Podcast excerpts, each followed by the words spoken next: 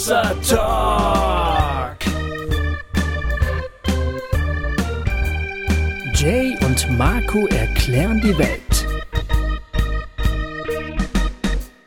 Einen wunderschönen guten Tag, meine Damen und Herren, liebe Hossa Talk Hörende da draußen in der weiten Welt. Ihr habt den Podcast eures Vertrauens eingeschaltet und hier sind Jay und Marco, die euch die Welt verklären wollen. So ist es. So ist es. Einen Grüße gehen raus. Ähm, wir haben jetzt Ende November, wenn ich richtig rechne. Äh, der, wenn der Talk rauskommt, ist es immer noch Ende November. Und ähm, ja, es geht, es geht dicke auf Weihnachten zu, sozusagen. Ähm, und ich äh, weiß nicht, bist, bist du schon weihnachtlich, Marco?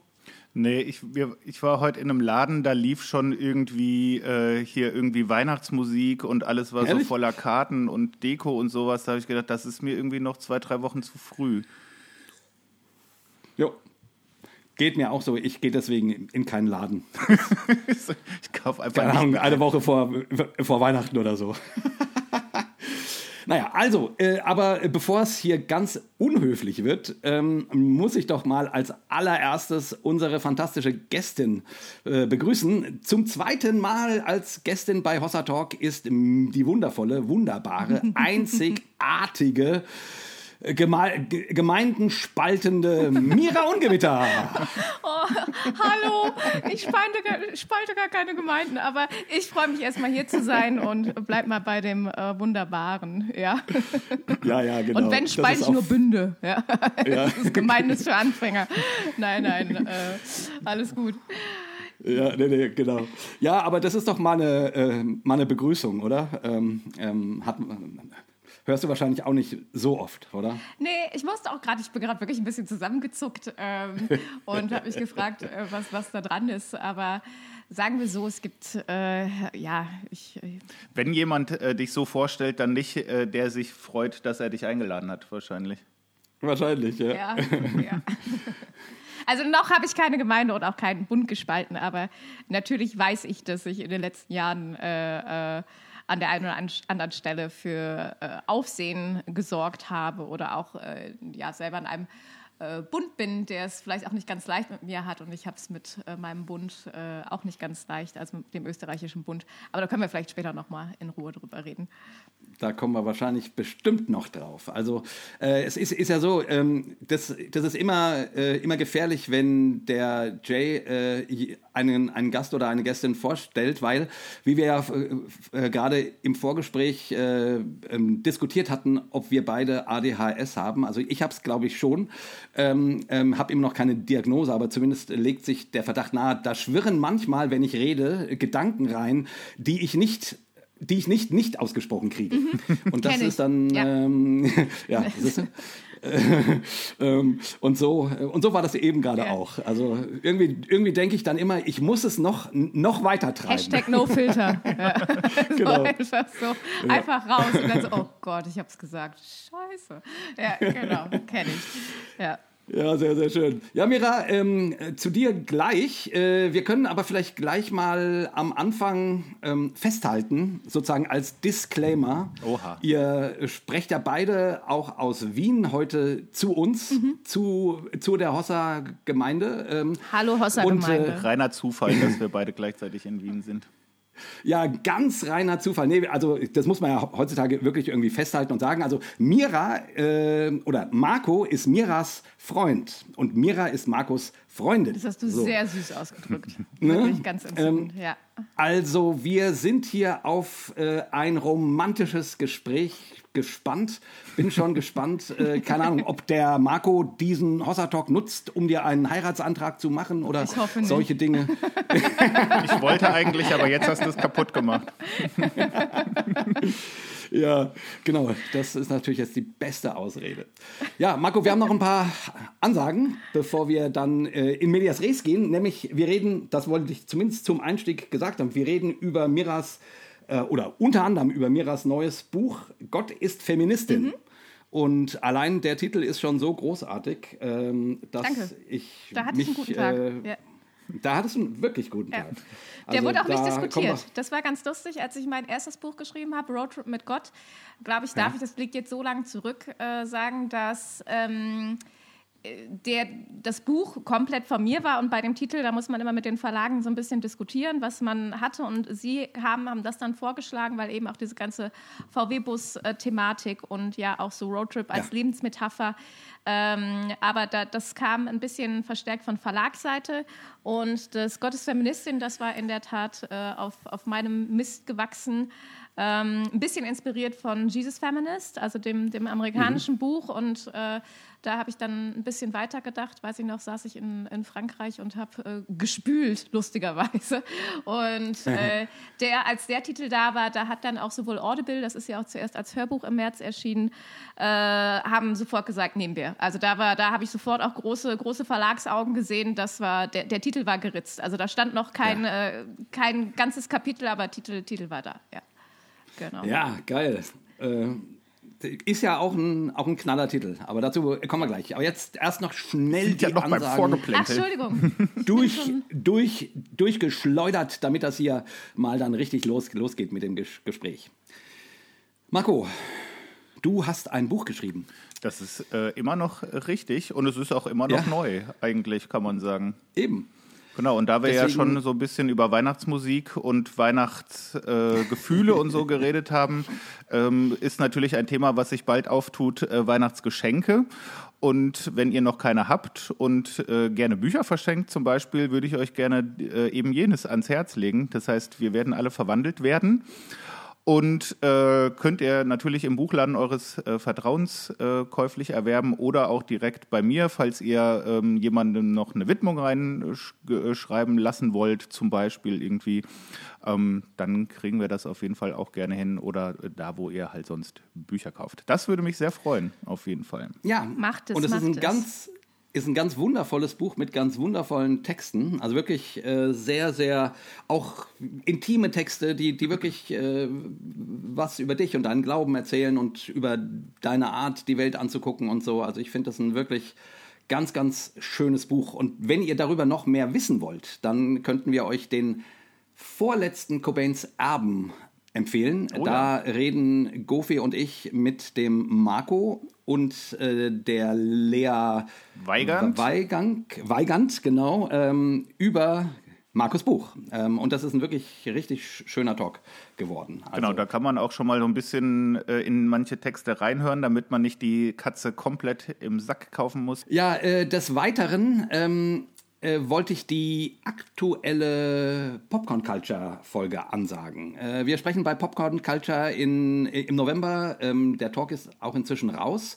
über die wunderschöne Serie Sex Education. Das passt auch irgendwie ganz gut zu unserem heutigen Gespräch zu einem Gott, der Feministin ist irgendwie.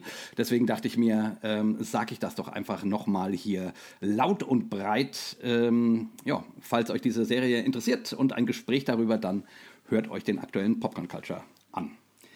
Und darüber hinaus äh, haben wir uns gedacht, dass wir euch mal wieder darauf hinweisen äh, wollten, dass ihr uns ja auch äh, nicht nur Mails oder Kommentare zu den Folgen schreiben könnt, sondern auch anrufen könnt. Und der Jay Richtig. hat äh, für euch die Nummer extra nochmal auswendig gelernt. Also, richtig, wir haben schon super lange keine Nachricht mehr auf unserem Anrufbeantworter gehabt. Ähm, und äh, es ist, äh, also früher war das ja oft, oft so, dass uns Leute, keine Ahnung, ähm, Vorschläge über Themen, über die wir mal reden sollen, mit einer kurzen Nachricht geschickt haben. Man kann da nur eine Minute drauf sprechen, also man muss sich kurz fassen, aber das ist dann auch natürlich. Ähm, zur Not kann man ja zweimal anrufen und zwei Nachrichten machen, äh, aber damit ist dann die Wahrscheinlichkeit auch groß, äh, dass wir es spielen. Also zumindest, wenn es Lob ist. Ähm, oder wenn es ein Thema ist, was ihr uns vorschlagt oder so, ähm, wo wir dann irgendwie denken, oh ja, das nehmen wir jetzt auf. Weil das war früher immer ganz schön. Da haben wir wirklich öf öfters so über unsere HörerInnen ähm, Fragen gesprochen. Und das äh, haben wir jetzt lange nicht mehr gemacht, äh, weil von euch keine keine Anrufe da sind. Also tut das mal. Ähm, wir wollen im nächsten Jahr unbedingt wieder ein paar schöne Duo-Talks machen. Dafür wäre es fantastisch, ähm, von euch zu hören. Also die Nummer ist 06173 32 333 916. Nochmal zum Mitschreiben. 06173 3233 916. Die Nummer steht aber auch auf unserer Homepage unter Anrufen. Hossa anrufen oder so ähnlich heißt es da. Das heißt, du könntest da ja auf keinen Fall anrufen, weil eine Frage innerhalb von einer Minute, das wäre ja schwierig wahrscheinlich. Das wäre schwierig. Und ich vermute, das geht auch manchen Hossa-Hörenden so. Deswegen habe ich ja die, die Möglichkeit eingeräumt, zweimal nacheinander anzurufen, um das möglich zu machen. Ja, mach das. das jo.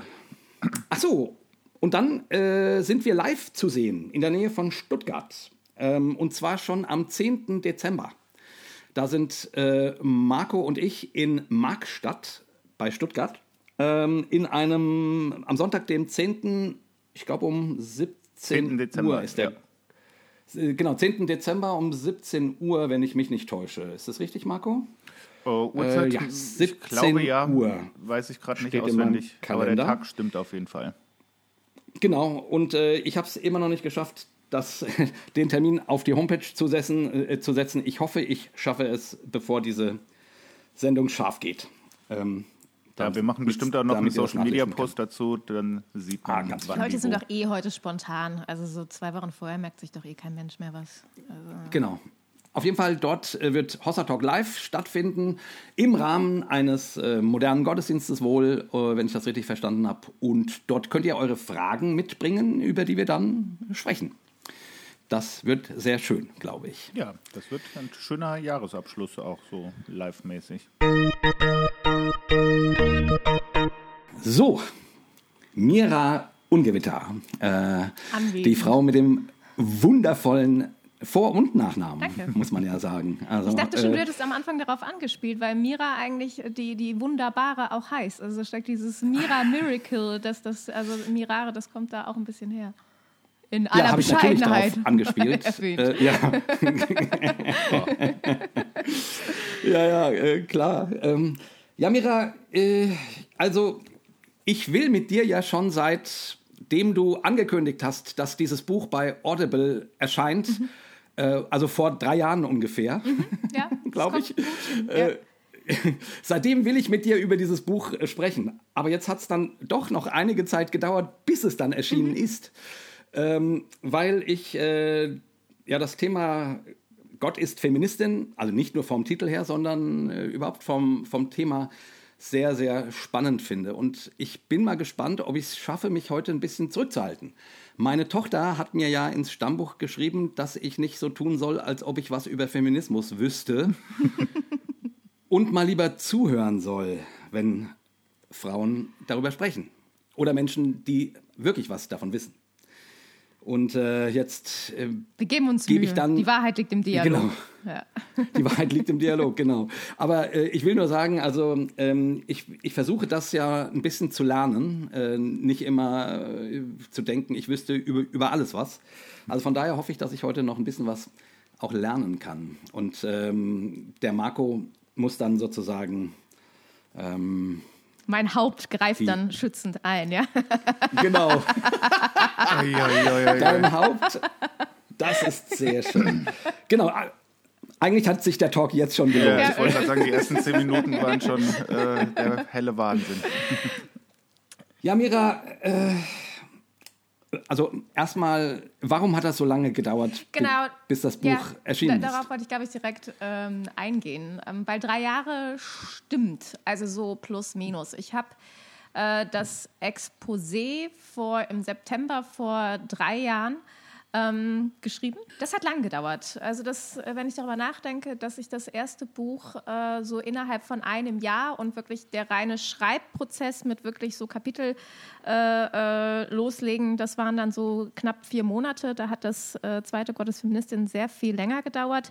Das Exposé ist damals im September vor drei Jahren entstanden, bis das dann aber beim Verlag war und, und, und. Da geht dann immer noch so gut und gern ein Jahr in, äh, durch, durch, durch die Lande.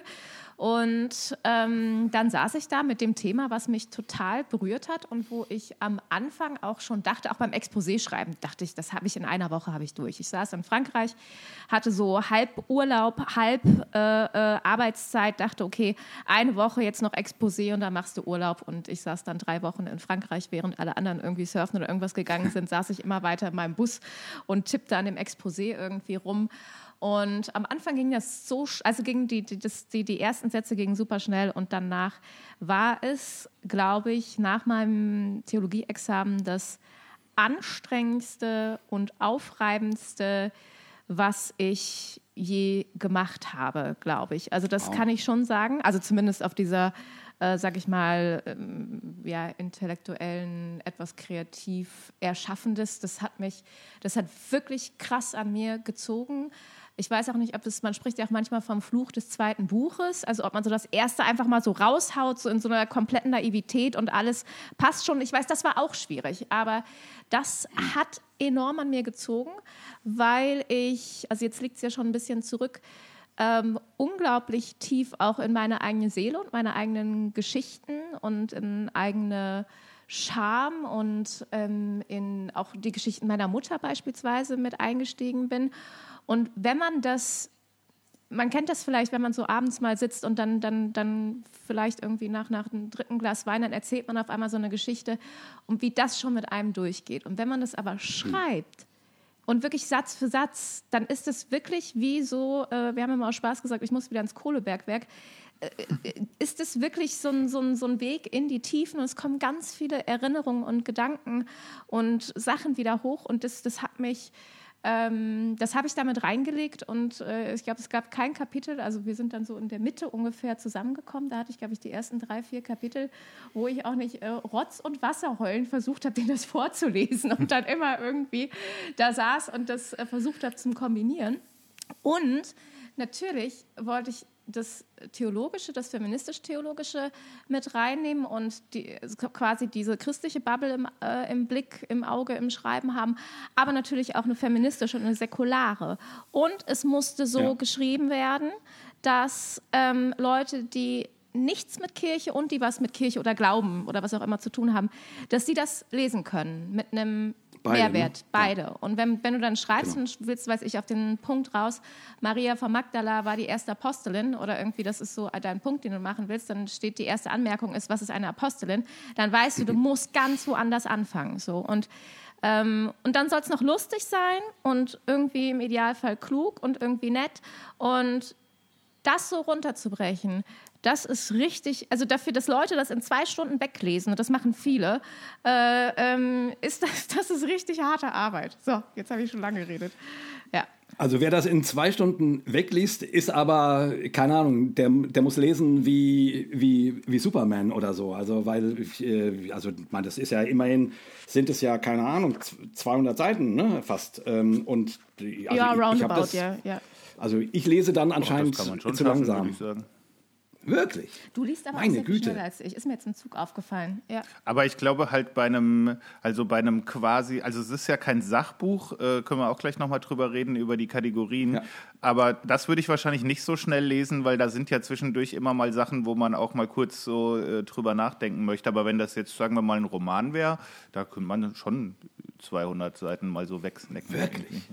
Also, also, aber nicht in zwei Stunden. Also, wer das kann, äh, der, der verdient meine, keine Ahnung, äh, mein Lob und mein Preis. Ja, ist aber auch die Frage, ob das ja, ob das eine, ob das eine erstrebenswerte Fähigkeit ist. Ne? Also das, dann hast du es halt schnell durch, aber vielleicht nicht so doll genossen irgendwie und nicht so. Ja, nicht so ich meine, wenn man Zeit sonst nichts im Leben kann, ähm, ist Schnellleser doch zumindest irgend, irgendwas. Ja,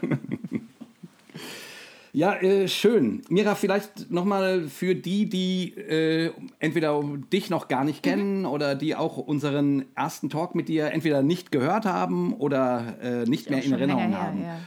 Ist, ist nun auch schon, das, das ist bestimmt schon vier ja, Jahre oder fünf Jahre, Jahre, oder. Sein, ja, ja, ja, ist echt eine Weile her.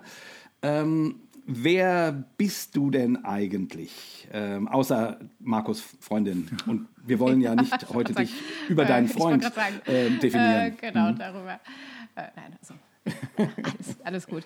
Also, mein Name ist äh, Mira Ungewitter. Ich bin mittlerweile 38 Jahre alt, bin Kölner Wahlwienerin. Das heißt, ich komme ursprünglich aus Köln, was mir nochmal sehr bewusst geworden ist, wie viel Kölnerin ich bin, seit ich in Wien lebe. Das tue ich jetzt seit knapp acht Jahren, aber war vor zehn Jahren im Rahmen eines Gemeindepraktikums das erste Mal hier. Also mit Wien bin ich seit rund zehn Jahren verbunden und arbeite hier seit acht Jahren äh, als Pastorin der Projektgemeinde. Das ist eine äh, Baptistengemeinde im Bund der Baptisten Österreichs, die wiederum zu den Freikirchen in Österreich ähm, gehören.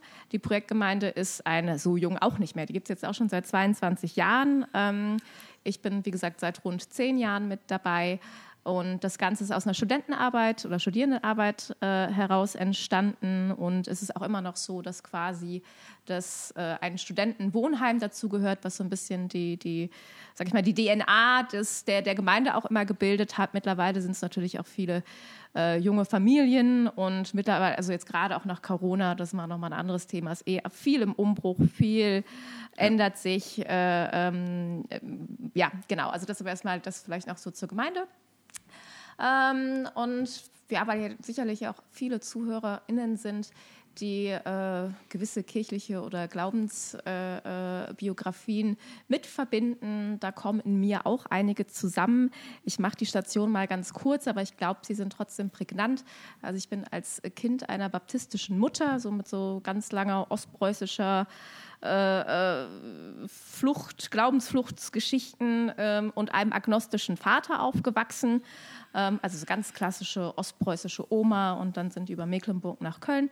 Äh, mein Vater katholisch sozialisiert, aber eher auf dem Papier und äh, so bin ich als ein äh, frommes Kind, was gern in Sonntagsschule und Teenie-Unterricht gegangen ist, äh, in der Gemeinde Rheinaustraße in Köln aufgewachsen.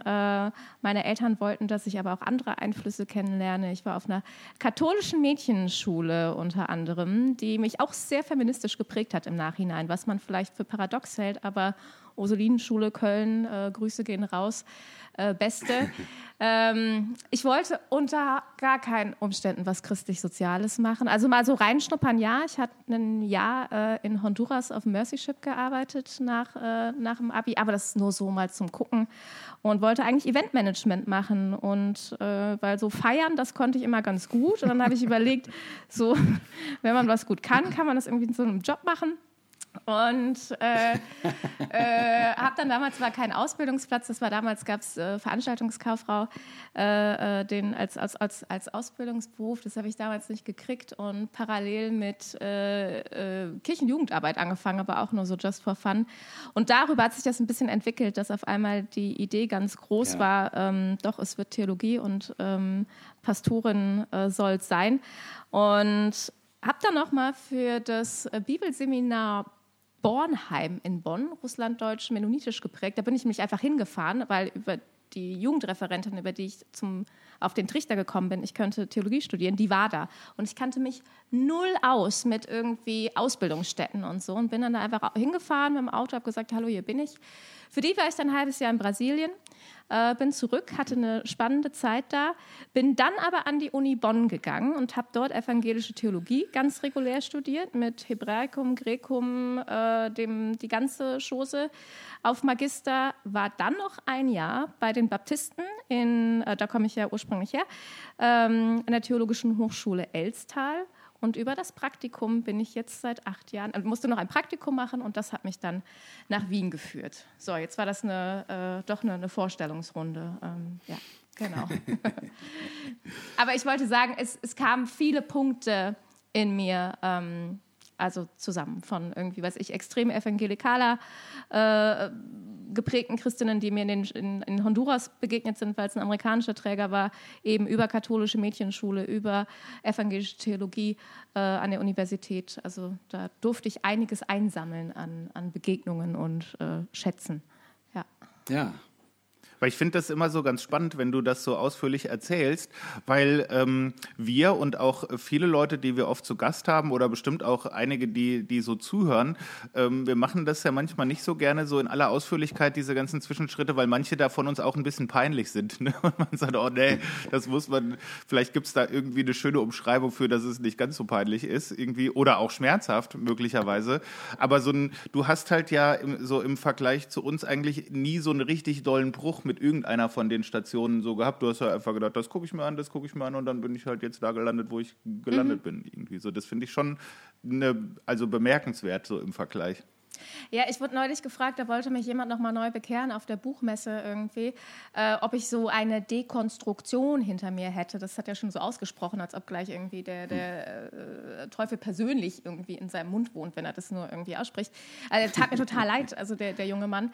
Ähm, und, und da dachte ich so, also ich, ich stehe natürlich auch irgendwie mit irgendwie dafür, dazu zu, würde ich sagen, in, in dieser Bubble auch äh, und lustigerweise würde ich aber nie sagen, dass ich wirklich eine hatte, weil ich schon so divers irgendwie aufgewachsen bin und äh, immer, glaube ich, wenn es in eine Richtung hätte zu viel kippen können, von der anderen Seite irgendwie einen Impuls hatte. Also natürlich habe auch ich Dinge äh, dekonstruiert, rekonstruiert, aber es war nie so dieses, dieser, dieser eine Punkt und ab dem ist dann irgendwie alles zusammengebrochen, sondern das war quasi schon in, in meiner Vita ähm, angelegt. Und deshalb erzähle ich das auch jetzt nicht, weil ich das jetzt so, so geil oder für alle so spannend finde, nur um, ähm, und da kommen wir nochmal an diesen Schwenk vom Anfang, manchmal steht ja im Raum, als ob man durch die Weltgeschichte irgendwie läuft, um irgendwie äh, Leute zu provozieren oder irgendwie alles irgendwie kurz und klein schlagen will oder irgendwelche Gemeinden oder Bünde spalten. Das ist ja das Letzte, was man will. Also mal ganz im Ernst, ja. dafür wird man auch viel zu schlecht bezahlt. Also das ist doch irgendwie, also ich finde es mittlerweile einfach wirklich fast frech, wenn einem Leute ähm, auch so ein, so, ein, so ein Unglauben oder irgendwie sowas vorwerfen, weil ich denke, ich habe sieben Jahre an der Uni gesessen. Wisst ihr, wie anstrengend das war, was ich da gelitten habe? Also wenn ich einfach nur irgendwas kurz und klein schlagen hätte wollen, das, äh, das, das könnte man auf eine ganz, ganz andere Ebene machen. Und ich finde dieses Absprechen dieser wirklich ernsthaften, tiefen Überzeugung und das bis ins kleinste Detail, und das war nicht witzig, Greco machen war richtig scheiße. Also ja, ähm, äh, und äh, Marco wohnt ja in Marburg und ich habe mein Greco in so einem Crashkurs in Marburg gemacht, so für die, für die Last Chance Leute, so die wirklich es nicht können. Und, äh, und ich bin immer noch so, so ganz glücklich und retraumatisiert, wenn ich in Marburg bin, weil ich mir denke, boah, das war so anstrengend, aber so schwierig. Und, und stand ja auch auf der Kippe, da stand, äh, ne, wenn du das irgendwie zweimal nicht schaffst, dann war Theologiestudium war vorbei.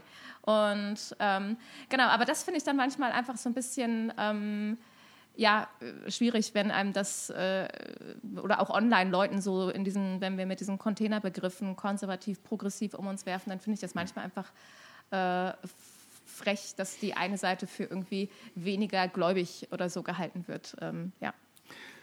Ja, ich finde das eigentlich auch äh, immer, also ich sag mal so, ähm, gerade wenn es dann zu so, äh, keine Ahnung, ähm, Debattenduellen mhm. kommt. Ne? Ich ich nehme mich da auch nicht raus, ich, äh, ich, ich führe die ja manchmal auch, aber eigentlich finde ich das gar nicht so, so hilfreich. Irgendwie klar, als eine man Label, wo man sagt... ein paar ich, Begriffe, man muss auch ne? irgendwas ne? mal benennen. Ne? So, ja. Genau, ich komme eher aus der Ecke, du kommst mehr aus der Ecke und so, um, um so ein bisschen auch ein Gefühl zu, zu haben, äh, wer ist man, finde ich das ja alles ja. völlig okay. Aber im Großen und Ganzen denke ich immer, ja, Leute, lasst uns doch über unseren Glauben reden und gerne auch über die Dinge, die wir gemeinsam haben, weil ja. davon äh, haben sowohl die Progressiven als auch die Konservativen eine ganze Menge. Ja. Ähm, und äh, ich würde sagen, das ist in der Regel weitaus mehr als das, was uns trennen ja. sollte. Ähm, ja. Aber manchmal ist es auch schwierig. Manchmal ist auch schwierig, ja. Manchmal ist auch schwierig, da hast du recht. Ich äh, meine, wir machen, nächstes Jahr feiern wir mit Hossa Talk zehnjähriges ja. äh, und da haben wir natürlich auch die eine oder andere Erfahrung Geht gemacht. schon auf die weiterführende äh, Schule, Hossa Talk. Schön. Ja. ja, genau. In dieser Hinsicht. Ähm, genau. Sollen wir mal, sollen wir mal ins Buch reingucken, so langsam? Würde ich auch sagen. Ja. Also ähm, erstmal Glückwunsch, es ist bei Herder erschienen, mhm. das Audiobuch bei mhm. Audible. Also das sind, äh, das sind zwei richtig renommierte Verlage. Also jetzt, jetzt kein äh, christlicher Klitschenverlag oder so. Ähm, Respekt. Hast du mal hinten, das hast du das Buch da liegen?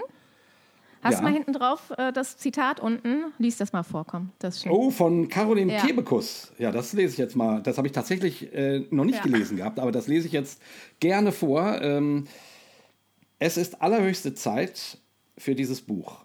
Wahrscheinlich ist es sogar die Rettung der Kirche. Denn diese unsägliche Angst vor Frauen, vor allem vor selbstbestimmten Frauen, wird sonst ihr Untergang sein. Ich wünschte, Jesus könnte dieses Buch lesen.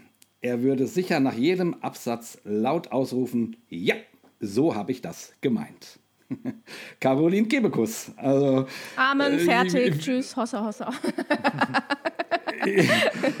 also ich meine, wie kommt man äh, dazu, dass Caroline Kebekus für einen äh, so einen, ähm, wie nennt man Quote das? Äh, oder Blurb oder irgendwie ja, so eine, genau. so, so einen Buchquote irgendwie schreibt, das ist ja schon ganz schön geil, ehrlich Ist gesagt. halt ziemlich geil, da Also, bin ich auch ziemlich äh, stolz drauf. Wie gesagt, da kommt die Kölnerin in mir. Also da so, als, als die E-Mail kam, dachte ich, ich habe geheult, saß unten, musste noch irgendwas fertig machen äh, und äh, ähm, dachte, okay, da, dafür, nur dafür hat sich's gelohnt. Und ähm, es kam ja zuerst als Hörbuch raus, erst bei, bei Audible Original.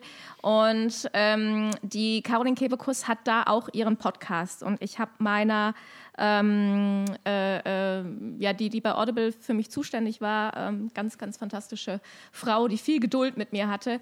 Ähm, die hatte mich gebeten, meine Freundin Theresa Lachner, die auch im Buch vorkommt, äh, ähm, ein, Quote zu schreiben und hat dann gefragt, ob mir noch jemand, also noch irgendwie jemand einfallen würde oder sowas. Und dann habe ich gesagt, also wenn ich mal träumen dürfte, äh, wäre es äh, Caroline Kebekus, aber auch eher so als halb ernst gemeint mit der Idee, ach, was, also Fragen, also ich habe nicht gefragt, aber sie hat das dann anscheinend mitgenommen und hat dann da mal nachgehakt, weil Caroline Kebekus ja auch viel mit katholischer Kirche, Kirchenkritik und Support von Maria 2.0 und so macht. Und, ähm, und meine, die Sprecherin, die mein Buch eingesprochen hat, ist auch ähm, Comedian und Schauspielerin, auch aus Köln, die kennen sich so über drei Ecken und ähm, da äh, hat das wohl dann darüber stattgefunden. Also Details weiß ich auch nicht. Ich bekam nur eine E-Mail äh, ohne Worte. Ähm, hier, das ist es. Genau. Wow, echt geil. Das ist schon echt geil. Nicht schlecht. Marco, äh, das hätten wir auch gerne, gell? Würde ich auch sofort Bücher. nehmen, ja. Das ist, ähm, das ist schon. Also ich, ich finde, das ist natürlich auch immer ein bisschen, bisschen albern, nach sowas zu suchen, weil es so nach, so nach Selbstbeweihräucherung klingt. Aber das ist natürlich trotzdem irgendwie was, was dich, was im Zweifel da, darüber entscheidet, nehme ich das Buch jetzt mit nach Hause oder nicht. Ne? Also wenn eine Person, die Genau. du kennst, die du vielleicht gut findest und der du vertraust, sagt, das empfehle ich ernsthaft, das ist ja schon, schon toll.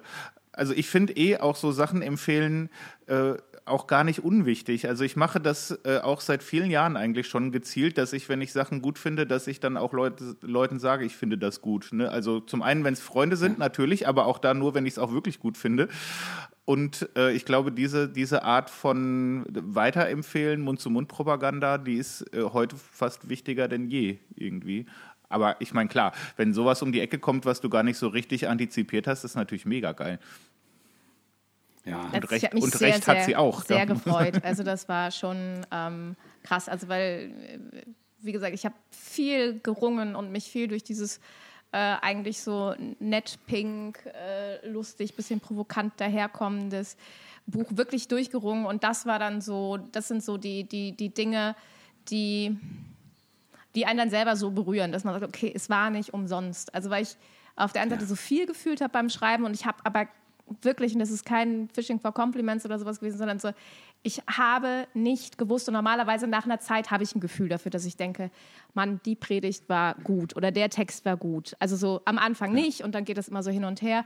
Und ich habe wirklich bis zum Schluss, bis zum letzten Kapitel wusste ich nicht, ob das Sinn macht, was ich da abgegeben habe. Ich hatte da kein, als ob das so ein Stück von mir getrennt war. Ähm, genau. Und das, Ja. das tat dann gut. Ja. Aber d- doch, also, und das quasi, obwohl oder vielleicht ja auch gerade, weil es ja ein sehr persönliches Mhm. Buch ist. Ne? Also, du beschreibst, also, es ist ja schon ein sehr interessanter Mhm. Genremix. Du hast das vorhin so ein bisschen angedeutet. Ne? Es, ist, es ist nicht einfach, keine Ahnung, eine Autobiografie oder es ist auch nicht einfach ein, einfach ein Sachbuch, wo du keine Ahnung äh, Bibelstellen zum Thema Feminismus erklärst, sondern es, ist, es sind sehr persönliche Texte, die, die in der Regel von irgendwelchen Momenten in deinem Leben ausgehen und dann in das Thema reinspringen. Und du hast dann aber immer auch eine Art äh, Bibelbetrachtung dabei und dann vielleicht äh, eben auch noch ähm, darüber hinausgehend wissenschaftliche Erkenntnisse, die du mit dazu nimmst. Aber im Großen und Ganzen ist es natürlich ein super persönliches Buch, wo du ganz viel von deiner Geschichte ähm, erzählst und eben auch, war, auch warum äh, dir dieser Satz, Gott ist Feministin, also mhm. dieser, dieses, dieses Thema so wichtig mhm. ist. Ähm, ähm, und das finde ich schon sehr bemerkenswert. Also es ist, äh, wie gesagt, ich, ich wüsste gar nicht, ob so ein, äh, unter welchem Genre man das äh, hin, hinstellen sollte, weil es ist, ist keine theologische Fachliteratur, es ist äh, keine Ahnung. Also es ist, äh, aber es ist sehr, sehr, sehr, sehr cool. Also es war, es war wirklich in der Tat auch für mich mit am Anfang das, äh, was auch am längsten gedauert hat, weil ich auch nicht wusste, was will der, also was will ich, was wollen die anderen, was wollen die Verlage, für wen schreibe ich das? Äh, Markus sagt ja noch immer, wenn man für, für, für alle schreibt, schreibt man für keinen und ich sitze aber dazwischen und sage, naja, ich muss aber schon auch für viele schreiben irgendwie, also vielleicht nicht für alle und ja. ich, ich, ich kann diese Frage auch nach wie vor nicht so gut beantworten. Ähm, und das erste hatte ja auch so dieses, das erste Buch, diese biografischen Ansätze, die dann immer in so, eine, so einen äh, Message-Block, nannte meine Lektorin, das so ein bisschen so mündete, wo man das nochmal zusammenpackt. Und das war jetzt natürlich hier vielschichtiger. Äh, und es war echt ähm, eine Herausforderung, also die, die persönlichen Sachen so zu schreiben und dann sitzt man da auch und beschreibt, die Couch sieht so und so aus und äh, die Sonne scheint in mein Gesicht und so, dann denkt man sich, ey, das interessiert doch keinen, du willst doch eigentlich hier zu dem Punkt irgendwie raus, äh, hier, was die richtige Übersetzung von Eva irgendwie ist oder äh, wer Maria von Magdala ist, aber es braucht es, glaube ich, und im Nachhinein bin ich froh, weil ich glaube, dass auch biblische Geschichten so funktionieren, das Storytelling, das, was wir einander Erzählen ähm, wichtig ist und viel Wahrheit irgendwie enthält. Und ich habe noch irgendwo 150 Seiten liegen, wo es natürlich, was man so als vielleicht Fachliteratur hätte abdrucken können.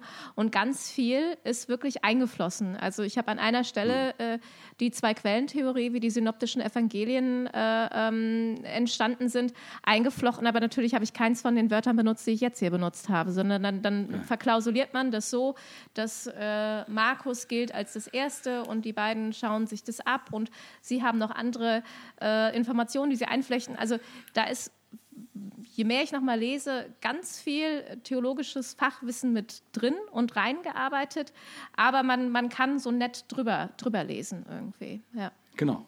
Genau. genau. Du hast jetzt ja schon so zwei äh, Namen von biblischen Frauenfiguren äh, mhm. kurz gedroppt, ne? Eva und Maria von Magdala. Mhm.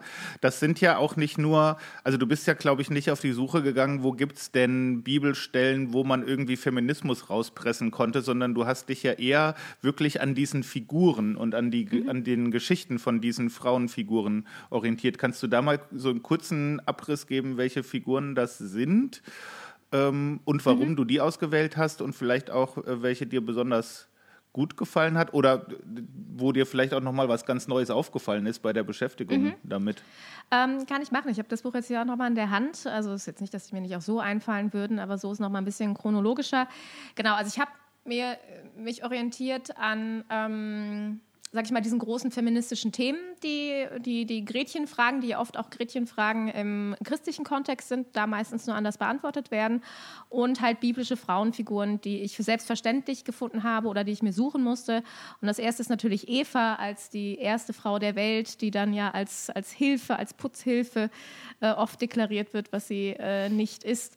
Dann ähm, Maria von Magdala, die äh, eigentlich die, die erste Apostelin ist, Apostelin der Aposteln. Ähm, eine Predigtreihe über sie hat mir, glaube ich, auch, also wenn ich so Schlüsselmomente nehmen würde, die zu dem Buch irgendwann mal in der Vergangenheit geführt haben, ohne dass ich das schon wusste, war das sicherlich meine erste Predigt über Maria von Magdala.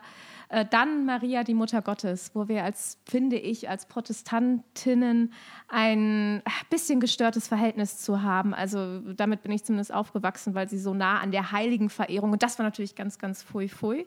Und ich würde aber sagen, dass da auch etwas Misogenes, etwas Frauenfeindliches hintersteckt. Weil was wir gerade im freikirchlichen Kontext mit Paulus machen, also ist, finde ich, Heiligenverehrung durch und durch an vielen Stellen. Aber da, da können wir nochmal drauf äh, zurückkommen. Also ähm, habe ich mal ein lustiges Meme gesehen, irgendwie äh, sitzt eine in der Pressekonferenz eine Person mit einem Mikro und eine Person mit 100, 100 Mikros und dann steht unter der Person mit dem einen Mikro Jesus und äh, unter, unter der Person mit den 100 Mikros Paulus und das finde ich äh, trifft, trifft äh, äh, freikirchliche Schon, ne? Auslegung ne? sehr häufig. Ne? Macht ja auch Sinn. Der hat ja, endlich mal eine schön. Liste. Der ist nicht so mit hier Fragen und ja. denkt mal drüber nach und oh, dieses äh, mündig jesuanische und erzählen ne? und, und denk ja. mal selber drüber nach und dann so Paulus, mhm. hey, hier, hier ist, eine, hier ist eine Liste und alle so geil, endlich.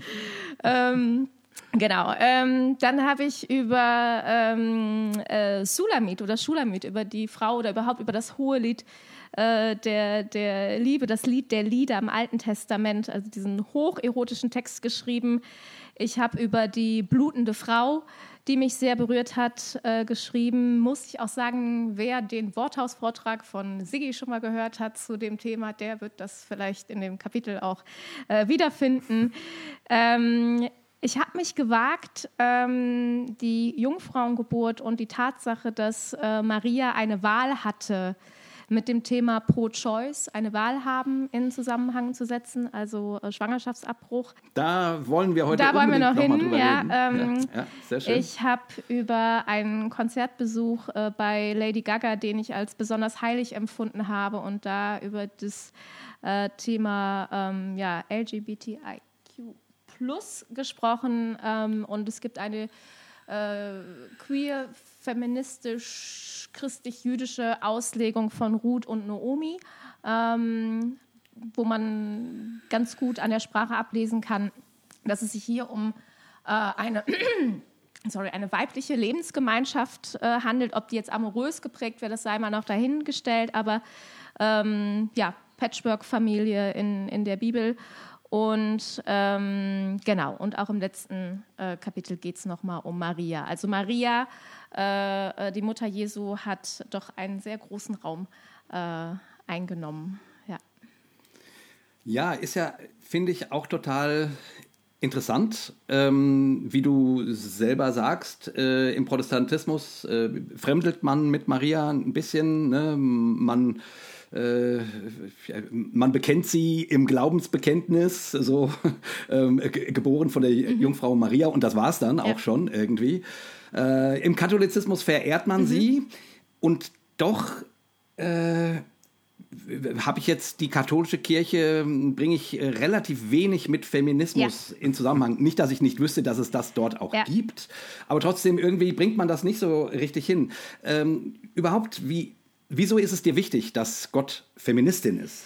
Also, der Titel ähm, habe ich ja schon gesagt, der, der fiel so ein bisschen äh, vom Himmel oder da kam ich wie die Jungfrau zum äh, Kinde dazu, um jetzt mal hier alle nochmal abzuräumen. Ähm, und also ich lege für den Feminismus so eine, äh, auch für das Buch erstmal eine ganz äh, sehr niederschwellige äh, Definition zugrunde. Ne? Man kann jetzt natürlich von Feminismus in erster, zweiter Welle und wo fängt das eigentlich an und äh, welchen äh, eurozentristischen Blick hat man darauf und, und, und. Also das Fass mache ich jetzt hier in dem Buch auch nicht auf, aber für mich einfach die, die Feminismus bedeutet, dass man der Überzeugung ist, dass alle Menschen, egal welchen Geschlechts- oder geschlechtlicher Zugehörigkeit sie haben, ähm, dieselben Rechte haben sollten und Würde sowieso. So, das ist schon mal so Quintessenz. So. Und das, wenn man das unterschreiben kann, und da würde ich sagen, dass der liebe Gott das auch unterschreiben kann und der Herr Jesus Christus auch, dann kann ich äh, sagen, äh, Gott ist Feministin. Dass die deutsche Sprache das ja. natürlich hin, wenn wir das jetzt auf Englisch, ne, Gott ist Feminist, dann würde sich das schon gar nicht mehr so, so, dann würde man nicht mehr so dolle zusammenzucken, dass man jetzt auch noch aus, aus Gott vermeintlich eine Frau macht. Aber es ist ja auch spannend, ähm, es gibt ja auch einen Unterschied zwischen provoziert werden und sich provoziert fühlen. Ne? Also warum provoziert es ja. mich denn? Also warum würde mich das so wahnsinnig machen, wenn man Gott weiblich anspricht? Also beleidige ich da wirklich Gott oder hat man ein Problem mit Weiblichkeit, dass man diese als hm. Beleidigung empfindet? Oh ja. Ich habe mal eine Diskussion auf in Instagram mit jemandem Immer gut, immer gehabt. gut. Diskussion online Genau. auf Instagram. ist Immer, immer, ja. Äh, das war, äh, erinnert ihr euch wahrscheinlich dran, als dieser, äh, als dieser Blogger irgendwie so einen, so einen, ähm, so einen queeren Gottesdienst gesprengt hat und das dann veröffentlicht hat. Äh, Und da wurde sich ja auch darüber aufgeregt, dass dort das Vaterunser abgewandelt wurde in, in Gott unser. Und der und der junge homosexuelle Bruder, der das er erklärt hat, hat einfach versucht, eine, eine Brücke zu bauen für Menschen, die Schwierigkeiten mit dem Begriff Vater haben, von ihren Erfahrungen her. Ja. Ne, so. Und ähm, ähm, ähm, also in, in, diesem, in diesem Gottesdienst. Und deswegen eine Tür aufgemacht, dass man Gott mit, auch mal ruhig mit Gott ansprechen darf. Zum Beispiel, ja. Und eben im Vater unser, Gott unser. So. Und äh, der Mensch, mit dem ich da diskutierte, der war, also der fand das unmöglich, weil er sagte, nein, Jesus hat vom Vater gesprochen und wenn wir das aufgeben und verlieren, dann verlieren wir und dann zählte er auf, was alles da für ihn damit dranhängt. Und ich habe dann immer gesagt, äh, es hat doch niemand davon gesprochen, dass das Vaterbild aufgegeben werden Ja. soll. Wie, wieso, wieso denkst, wieso legst du da denn jetzt äh, gleich quasi rein, dass hier äh, der Vater abgeschafft werden soll? Es wurde eine liturgische Brücke gebaut für Menschen, die ein Problem damit haben, Gott als Vater Ja. anzusprechen. Wo ist das Problem? Gehst du auch bei all deinen Lobpreissongs äh, so damit um, dass du die wirklich äh, ähm, abklopfst äh, auf, äh, auf Stichhaltigkeit äh, und auf äh, quasi, ähm, ähm, ähm, ob das, also ob das immer funktioniert und so weiter. Ne? Und, aber der war nicht davon ab, abzubringen. Also da habe ich echt gedacht, seltsam, Ja, ja, seltsam. die Ängste sind seltsam. groß. Ich finde das auch immer ganz merkwürdig, dass da irgendwie so diese Angst mitschwingt, wenn man mal was anderes oder vielleicht auch Ungewohntes anbietet. Es muss ja nicht mal was komplett Neues sein, dass dann immer direkt der Verdacht im Raum steht, aha, also wollt ihr das, äh, das andere vorher, das wollt ihr alles äh, weghauen und das wollt ihr ersetzen. Das dürfen wir dann ja auch gar nicht mehr sagen. Dann gibt es bestimmt so eine Sprachpolizei, die sagt dann, Vater, das sagen wir jetzt so nicht mehr. Und jetzt denke ich mir so, wo kommt denn diese Angst äh, her? Vor allem, weil es die ersten Leute sind, die Ich das ja selber verbieten. Also das ist ja immer ganz lustig, dass die, die sagen, boah, äh, jetzt ist die Sprachpolizei da, sind dann aber die, die ja, aber den anderen Leuten verbieten wollen und das auch häufig äh, in ihrer Gruppierung vom Bundesland, was auch immer, durchsetzen, dass das und das dann nicht mehr gesagt wird. Also das ist auch mal, finde ich mal Ja. ganz lustig. Ja. Ja, genau. Weil ich finde auch noch so eine Sache, die das Buch macht, abgesehen von dem Titel, ähm, ist, das ist, das, da geht es ja nicht nur darum, jetzt zu sagen, wir bezeichnen jetzt Gott äh, als Feminist oder sogar als Feministin, sondern ähm, die Kirche steht ja nicht zu Unrecht im Verdacht, dass die jetzt so feministisch gar nicht ist, ne? auch so durch die Jahrhunderte und Jahrtausende. Und was das Buch ja, finde ich, tut oder wo es zumindest einen Beitrag zu leistet, ist zu sagen, das liegt nicht unbedingt an den Texten. Die geben das nur bedingt her, dass man die so interpretiert und manchmal auch so missbraucht, um daraus äh, irgendwie patriarchale Strukturen abzuleiten. Die geben das natürlich stellenweise schon total her, aber überraschender, überraschend oft auch nicht. Ne? Und haben so einen überraschend oft auch einen ganz anderen Twist. Und ich finde, das ist die, eigentlich die größte Errungenschaft von diesem Buch, dass da sagt, guck mal, wir machen hier mal kurz ein Fenster auf, um mal zu zeigen, manches ist nämlich wirklich äh, ganz anders als das Narrativ, was du vielleicht gedacht hast, irgendwie so. ja. Ganz genau. Da fällt mir ein, also ne, die, wenn, wenn man ähm, Eva gilt ja sozusagen als die, äh, als die, die zur Sünde verführt wurde. So, ne? Wenn man darauf guckt, dann ist, dann ist die Frau eben die, die, keine Ahnung, mit dafür verantwortlich ist, dass wir alle in der Misere sitzen, sag ich mal so platt. Du guckst da ganz anders drauf äh, und, und schaust dir den, den, den, ähm, den Begriff an, das, ne, den Luther übersetzt mit äh, ähm, Hey Adam, ich habe dir hier Eva zur Hilfe gemacht. Und du sagst, äh, nee, da steht eigentlich äh, das Wort ähm, Rettung. Ja, Eser, genau. Genau. Eser, Rettung drinne. Ähm, und, und legst mal den Fokus darauf, also, also jetzt eben nicht, nicht auf den Sündenfall, sondern auf das, wie es eigentlich gedacht war.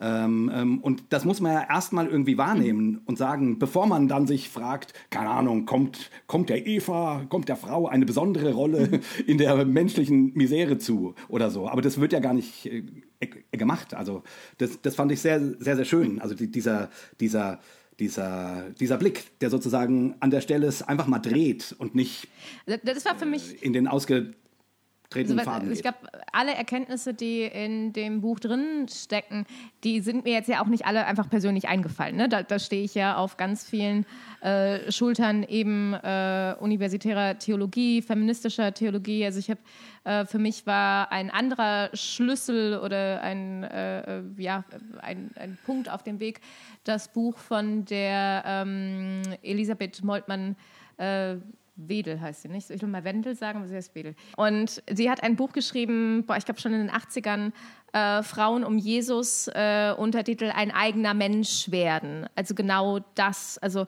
sie, sie schaut sich Frauengestalten in der Bibel an und ähm, lässt sie zu eigenen Menschen werden, indem sie sie natürlich auch auf ihren äh, Weg mit Jesus bezieht oder ihre Position, aber eben auch so ganz eigen beleuchtet. Ne? Und in den 80er Jahren, also ist auch Ja. noch lange her. Und das hat mich irgendwie enorm mit äh, geprägt. Natürlich auch Dorothee Sölle, ähm, modernere feministische Auslegung, Irmtraut äh, Fischer etc., äh, die auch einen ganz wunderbaren äh, Worthausvortrag gehalten hat. Die ist, also die ist fantastisch. Also die, diese Sachen nehme ich natürlich alle mit rein. Und ich glaube, was das Buch oder was mir bei Predigten auch oft passiert, wenn ich selbst überrascht werde. Also wenn ich selber etwas noch nicht weiß oder nur geahnt habe oder ich irgendwo einen, wow, krass, das wusste ich nicht. Und das mitzunehmen und diese Überraschung äh, jemandem anderen, die gute Nachricht auch erzählen zu wollen. So, das steht gar nicht Hilfe. Was ja gar nicht, also Hilfe ist ja per se gar nichts Schlimmes. Ne? Das müssen wir jetzt auch mal sagen. Genau. Jemandem helfen, ähm, geholfen werden, wobei wir auch lieber helfen, als äh, dass man uns hilft. Ne? Ist ja auch so ein, äh, so ein Ding. Also wer hilft, hat ja auch die Möglichkeit zu helfen. Ähm, hilflos sein, irgendwie weniger, weniger sexy.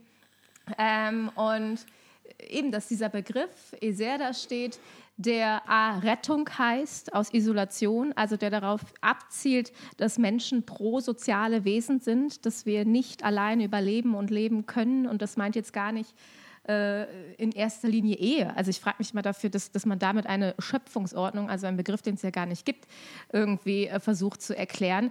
Und äh, das Christentum, aus dem ich komme, ja so sehr auf der Ehe irgendwie rumbohrt und Kleinfamilie. Also da hätte, da hätte man doch mal einen Text, wie, wie so eine Eheschließung abzulaufen hat, da noch einbauen können. Da steht ja überhaupt nichts davon. Also denke ich immer so dafür, dass das so wichtig ist. Also wie oft steht denn was? Also es ist die Hochzeit zu Kana und da geht es auch nur da, äh, zu Kana auch nur darum, dass es nichts zu laufen mehr gab. Also, da, also da, wenn das doch so wichtig für den lieben Gott wäre, da hätte doch mal irgendwo noch drei Seiten zwischenschieben können irgendwie. Also das, also das ist so ein kleiner Exkurs. Genau. Und also dieses Eser ähm, als Rettung und dass es diesen Begriff sonst auch nur für Gott gibt. Also Gott esert an sonst, indem er äh, ähm, jemanden rettet. Und das finde ich ist äh, ähm, ein Punkt, den, den kann man doch mal mitnehmen. Ja.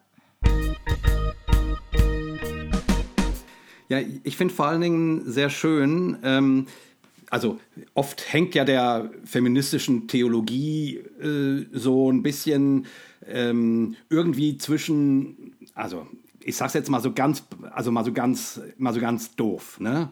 Äh, ähm, ähm, also ich sag's jetzt wirklich, also Disclaimer, das ist nicht ernst gemeint. Ja? Kampflesben schreiben, was, was sie pseudowissenschaftlich verargumentieren. So, ne? Ähm, ähm, und und äh, also zumindest ja, das ist- ist das so ein Vorurteil. Ähm, äh, was es dann immer wieder gibt, was ich jetzt äh, sehr überspitzt ausgedrückt habe. Und was ich bei dir sehr, sehr schön finde, ist, dass in dem, in dem ganzen Buch äh, so deine, deine persönliche Spiritualität äh, wirklich durch jeden, in jedem Satz vorkommt. Und trotzdem kommt auch Gebildetheit vor und eben die echte Auseinandersetzung, die es natürlich auch bei, auch, auch gerade bei den, äh, bei den, in der feministischen Theologie gibt. Also, ne, das war jetzt, wie gesagt, das war ein Vorurteil, Ja, ja. was ich genannt habe. Nicht, nicht, dass ich das denken würde, aber ich finde es bei dir so erfrischend, weil es ein Buch ist, glaube ich, was äh, für die Glaubenskommunikation total hilfreich ist, weil es sozusagen mit bestimmten Vorurteilen auch, also versucht aufzuräumen, weil es sozusagen Dinge anspricht, die Leute ja vom Glauben und der Kirche fernhalten, ne? weil sie denken, keine Ahnung, die Kirche ist patriarchal und Gott äh, und die Christen haben was gegen, gegen Frauen oder, äh, oder so. Und ich finde ähm, und ich finde das so so hilfreich, also weil man das sonst immer nur aus der keine Ahnung, liberalen Ecke hat, wo dann die Frommen sagen, ja, das ist ja aber nicht richtig gläubig. Mhm. So. Und bei dir ist, sind eben beide Seiten, finde ich, gleichberechtigt da und es greift ineinander über und man merkt irgendwie, ja, wie spannend das ist, ähm, die Bibel, ich sag's jetzt mal, mit deinen Augen zu lesen oder mal eben mit anderen Augen zu lesen, als man das, keine Ahnung, äh, jahrhundertelang ähm, gepredigt be bekommen hat. So, und ich finde, da tust du einen, äh, das ist ein wichtiges Buch. Also es ist ein evangelistisches Buch, möchte ich quasi sagen.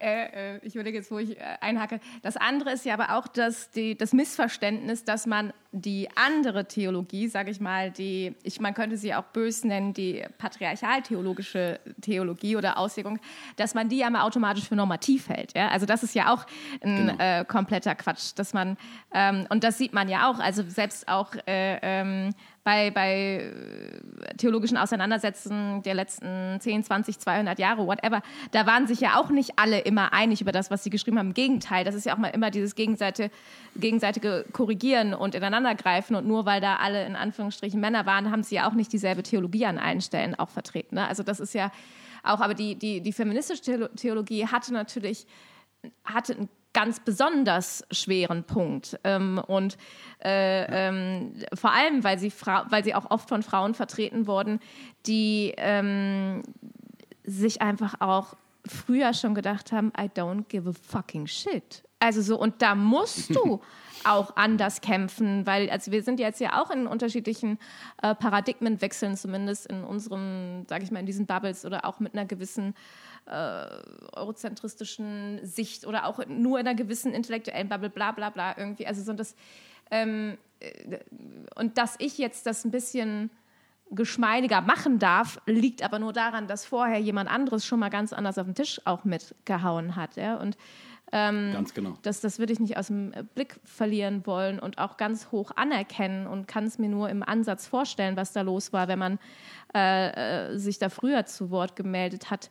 Und, ähm, und ich glaube auch, wenn ich meinen Feminismus in den letzten zehn Jahren reflektiere, ich weiß mich, ich weiß nicht, also ich kann die Frage nicht beantworten, aber ich stelle sie mir manchmal, ob wenn ich im Verdacht gestanden hätte, dass man mich auf so eine persönliche Art und Weise so beleidigen würde, zum Beispiel, oder auf mein Aussehen abzielen würde oder irgendetwas. Jetzt habe ich das Privileg einer gewissen äh, Normschönheit irgendwo auch, also so, dass man jetzt irgendwie nicht so viele Angriffsflächen hat. Ich wüsste aber nicht, ob ich, ich, ich mich, ob ich mich das jemals getraut hätte, wenn ich gewusst hätte, ich wäre an der Stelle angreifbar. Das kann ich, also das ist einfach nur, um, um um ehrlich zu sein. Also das ist ähm, vielleicht, vielleicht auch nicht. Und ähm, also du willst damit sagen, das war quasi, einfach eine Überlegung, die, die, ich mal irgendwann schon weit vor dem Buch mal hatte. Ja.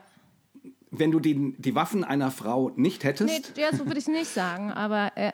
ja, deswegen, deswegen ich versuche es gerade ein bisschen spitz zu paraphrasieren. Äh, dann, dann, äh, dann würdest du dich vielleicht nicht trauen, ich, ich äh, nicht. aus ich, der ich Reserve weiß, ich trauen. Ich kann es nicht sagen. Ich, also jetzt bin ich 38, ich weiß nicht, ähm, ob ich, das ist vielleicht auch was anderes, aber wenn ich jetzt mit, also es ist für, für mich, wäre es jetzt vielleicht auch schwierig, das in so einem Podcast irgendwie zu besprechen, aber ähm, das war mal so eine, so eine Erkenntnis, wo ich irgendwie dachte, wenn man jetzt unter ein Bild schreiben würde, die ist ja eh äh, fett hässlich und äh, gut, dass ich lange in keiner Partnerschaft war oder irgendwie sowas. Das hat man schon gelegentlich mal benutzt irgendwie.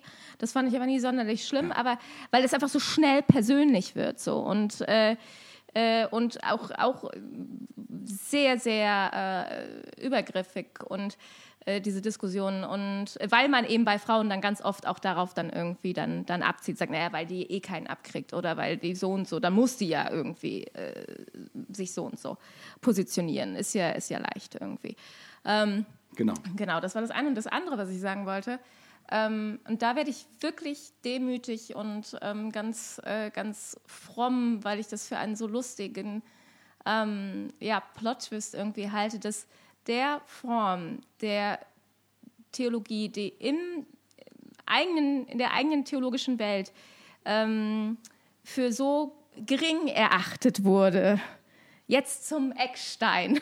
Nein, aber zum äh, jetzt so in, in der Breite so ein großes Interesse hat. Also ich glaube, hätte man das äh, ähm, den meinen vorangegangenen äh, Schwestern im Herrn und äh, äh, in Jesu und Kolleginnen erzählt, dass das mal irgendwie drei Wochen die Headline irgendwie bei Audible wird oder irgendwo jetzt besprochen wird in, in der Breite. Das ist was, was ich also wo ich wirklich kurz vor irgendwo Kerzen anzünden oder einen kleinen Altar den bauen, also wo ich, wo ich so richtig so religiöse Dankbarkeitsgefühle habe, dass, dass man da Teil von sein darf. Also das ist, ähm, rührt mich ähm, sehr. Ja. Wenn uns jetzt, keine Ahnung, konservativ ähm, eingestellte Geschwister zuhören, die keine Ahnung, ähm, die dann so die gängigen neutestamentlichen Stellen zitieren, äh, die äh, das Weib schweige in der Gemeinde äh, einer Frau äh, erlaube ich nicht zu lehren und so. Ähm, wie, wie reagierst du denn darauf oder was antwortest du Menschen, die sozusagen quasi, also weil die würden dir ja vorwerfen, nehme ich jetzt einfach mal an, also ich spiele gerade Anwalt mhm. des Anwalt der Konservativen, ja. um das Wort Teufels äh, zu vermeiden, ähm, ähm, ähm, die, die, die würden dir ja vorwerfen, dass du dir jetzt Wo hier ja die Kirschen raussuchst. Ja. Die Rosinen pickst und Welcher die Mensch mag eigentlich dann Rosinen? In, Darüber sollten wir auch mal irgendwie reden. ich, ich mag tatsächlich ich mag Rosinen. Rosinen. Aber ja, okay, die könnt ihr dann rauspicken. Ja. Aber ich will sagen, die dann dir vorwerfen würden, wahrscheinlich, äh, ja, und dann drehst du dir die anderen Geschichten so, ohne diese einschlägigen Stellen zu behandeln. Ähm, genau, also wie, was, was antwortest du solchen Leuten? Solchen das will ich ja erstmal nochmal, äh, wollte ich schon immer mal irgendwo mal zum Ausbringen, das mache ich jetzt hier. Ich frage mich, ob ich in Wahrheit konservativ bin, weil konservieren würde ja bedeuten, konservare, das Alte behalten ähm, und nach vorne mhm. bringen. Und ich würde ja sagen, dass das Christentum eine Revolution, auch eine Geschlechterrevolution war. Und wenn man die fortführt, konserviert man eigentlich den ursprünglichen Gedanken des Christentums. Und eigentlich bin ich damit konservativ, weil ich äh, ähm, quasi den, den, den Geist des Aufbruchs versuche zu konservieren ähm, oder, oder wieder zurückzuholen. Ähm, das, den, den, ach, dieses Gedankenspiel bin ich echt dankbar, dass ich das irgendwie jetzt mal irgendwo mal laut öffentlich sagen konnte. Ähm, Amen. Genau. Ähm, dann würde ich noch eins ausholen. Also ich glaube, dass alle Menschen, egal welcher Form sie mit Bibel, Glaube, Gott äh, unterwegs sind, alle eine selektive Wahrnehmung dieser Geschichten hat. Also jeder Mensch, der für sich in Anspruch nimmt, zu sagen, ich bin die oder wir sind die einzige Gruppe, die das äh, Wort in Wahrheit und Gänze äh, verstanden hat und nur so geht es. Äh, das kann man sich ja auch in den äh, in unseren einschlägigen Kreisen angucken. Das äh, geht ja auch immer nur bis zu einem gewissen Punkt und dann wird sich sehr wohl auch auf äh, bleiben wir bei den Containerbegriffen dann doch konservativer Seite das ja auch rausgesucht. Also da gibt es ja auch einschlägige ähm, Personen, die dann ähm, gern auch andere Sachen verbieten, jetzt wo sie es selber wollen, dann wird dann gesagt, naja, aber heilsnotwendig ist es ja nicht. Und deshalb darf ich trotzdem Schmuck tragen, mich trotzdem freizügig kleiden, darf das und das oder so und so. Das gibt es ja auch. Und das finde ich immer ganz lustig, weil ich glaube, mit meiner Frömmigkeit, wie ich aufgewachsen bin, hatte ich irgendwann mal so ein Erlebnis, wo ich festgestellt habe, ach, wenn ich hier bin, werde ich als konservativ wahrgenommen, wenn ich da bin, als progressiv, den Begriff gab es, glaube ich, damals, oder war der noch nicht so geläufig anders. Und dann kam der Punkt, wo ich dachte, ach, Moment mal, das könnte auch eine Frage des Standpunktes sein und nicht der Wahrheit. Und dann, finde ich, sollte man, ja. also dann bin ich den Weg gegangen, mit dieser Wahrnehmung meine Wahrnehmung aber auch zu verändern und nicht zu manifestieren, sondern zu sagen, Moment, wenn es mir so geht, geht es vielleicht der anderen auch so oder ich betrachte die Leute auch so. Und ähm, genau, also das erstmal so grundsätzlich vorab.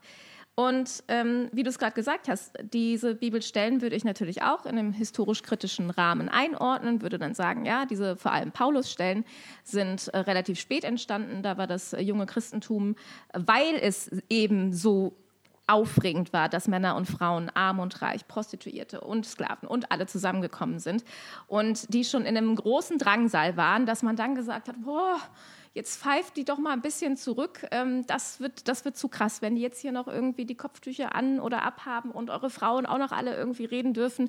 Wir kriegen so schon irgendwie genug Bedrängnis. Fahrt das mal eins zurück. Also ich würde es sozusagen historisch kritisch einordnen. Und dann würden die sagen, ja, ist mir wahrscheinlich aber egal, irgendwie stimmt nicht so. Und dann würde ich aber trotzdem sagen, naja, aber euer lieber Paulus äh, wurde doch selber aber auch von Frauen unterrichtet und sagt hier so und so, so und so und die Apostelin Junia. Und wenn ihr diese Stellen und, und wenn wir gar nicht historisch kritisch reingehen, dann kann man doch nicht im selben Atemzug sagen, deine acht Argumente, die erkenne ich aber nicht an, bin aber sauer auf dich, wenn du meine zwei nicht anerkennst. Also das ist doch, also, genau. so, also dann muss man doch halt irgendwie schon äh, sagen, und ich finde gerade Maria von Magdala ist halt ein wirklich, wirklich gutes Argument neutestamentlich. Das, ähm, ja. ne, der, wir hören doch so oft, der Herr liebe Jesus war äh, von all seinen Freunden verlassen, von seinen Freundinnen nicht. Die waren bis zum Kreuz, bis zum Schluss mit dabei. Maria von Magdala hat sich in Todesgefahr begeben, mit äh, einem, einem Leichnam salben, der auf diese Art und Weise hingerichtet wird, ein Aufrührer. Das war verboten. Die begeht eine Straftat.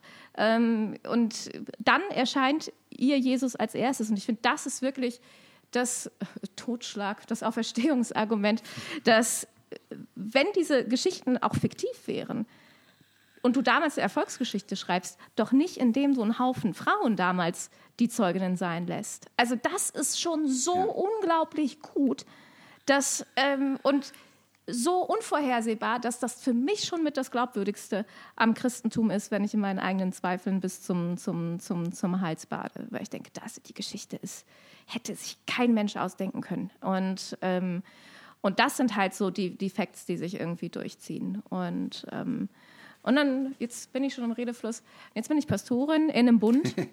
wo äh, Frauen offiziell, es gibt jetzt eine rechtliche Gleichstellung, die war aber mehr oder weniger vom Staat mit erzwungen, nicht Pastorinnen sein dürfen. Und immer wenn ich dann von dann doch primär Brüdern höre, auch hier, dass Frauen nicht Prediger und nicht Pastorinnen sein dürfen, dann frage ich mich ganz oft, was habt ihr eigentlich für ein Rollenverständnis von eurem eigenen Job?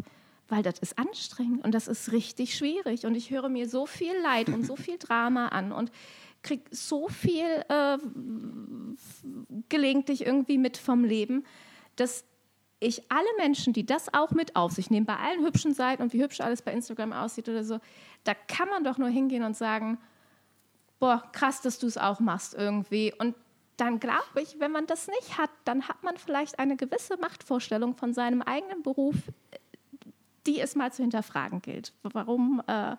ich das anderen Leuten verwehre. Was heißt das denn?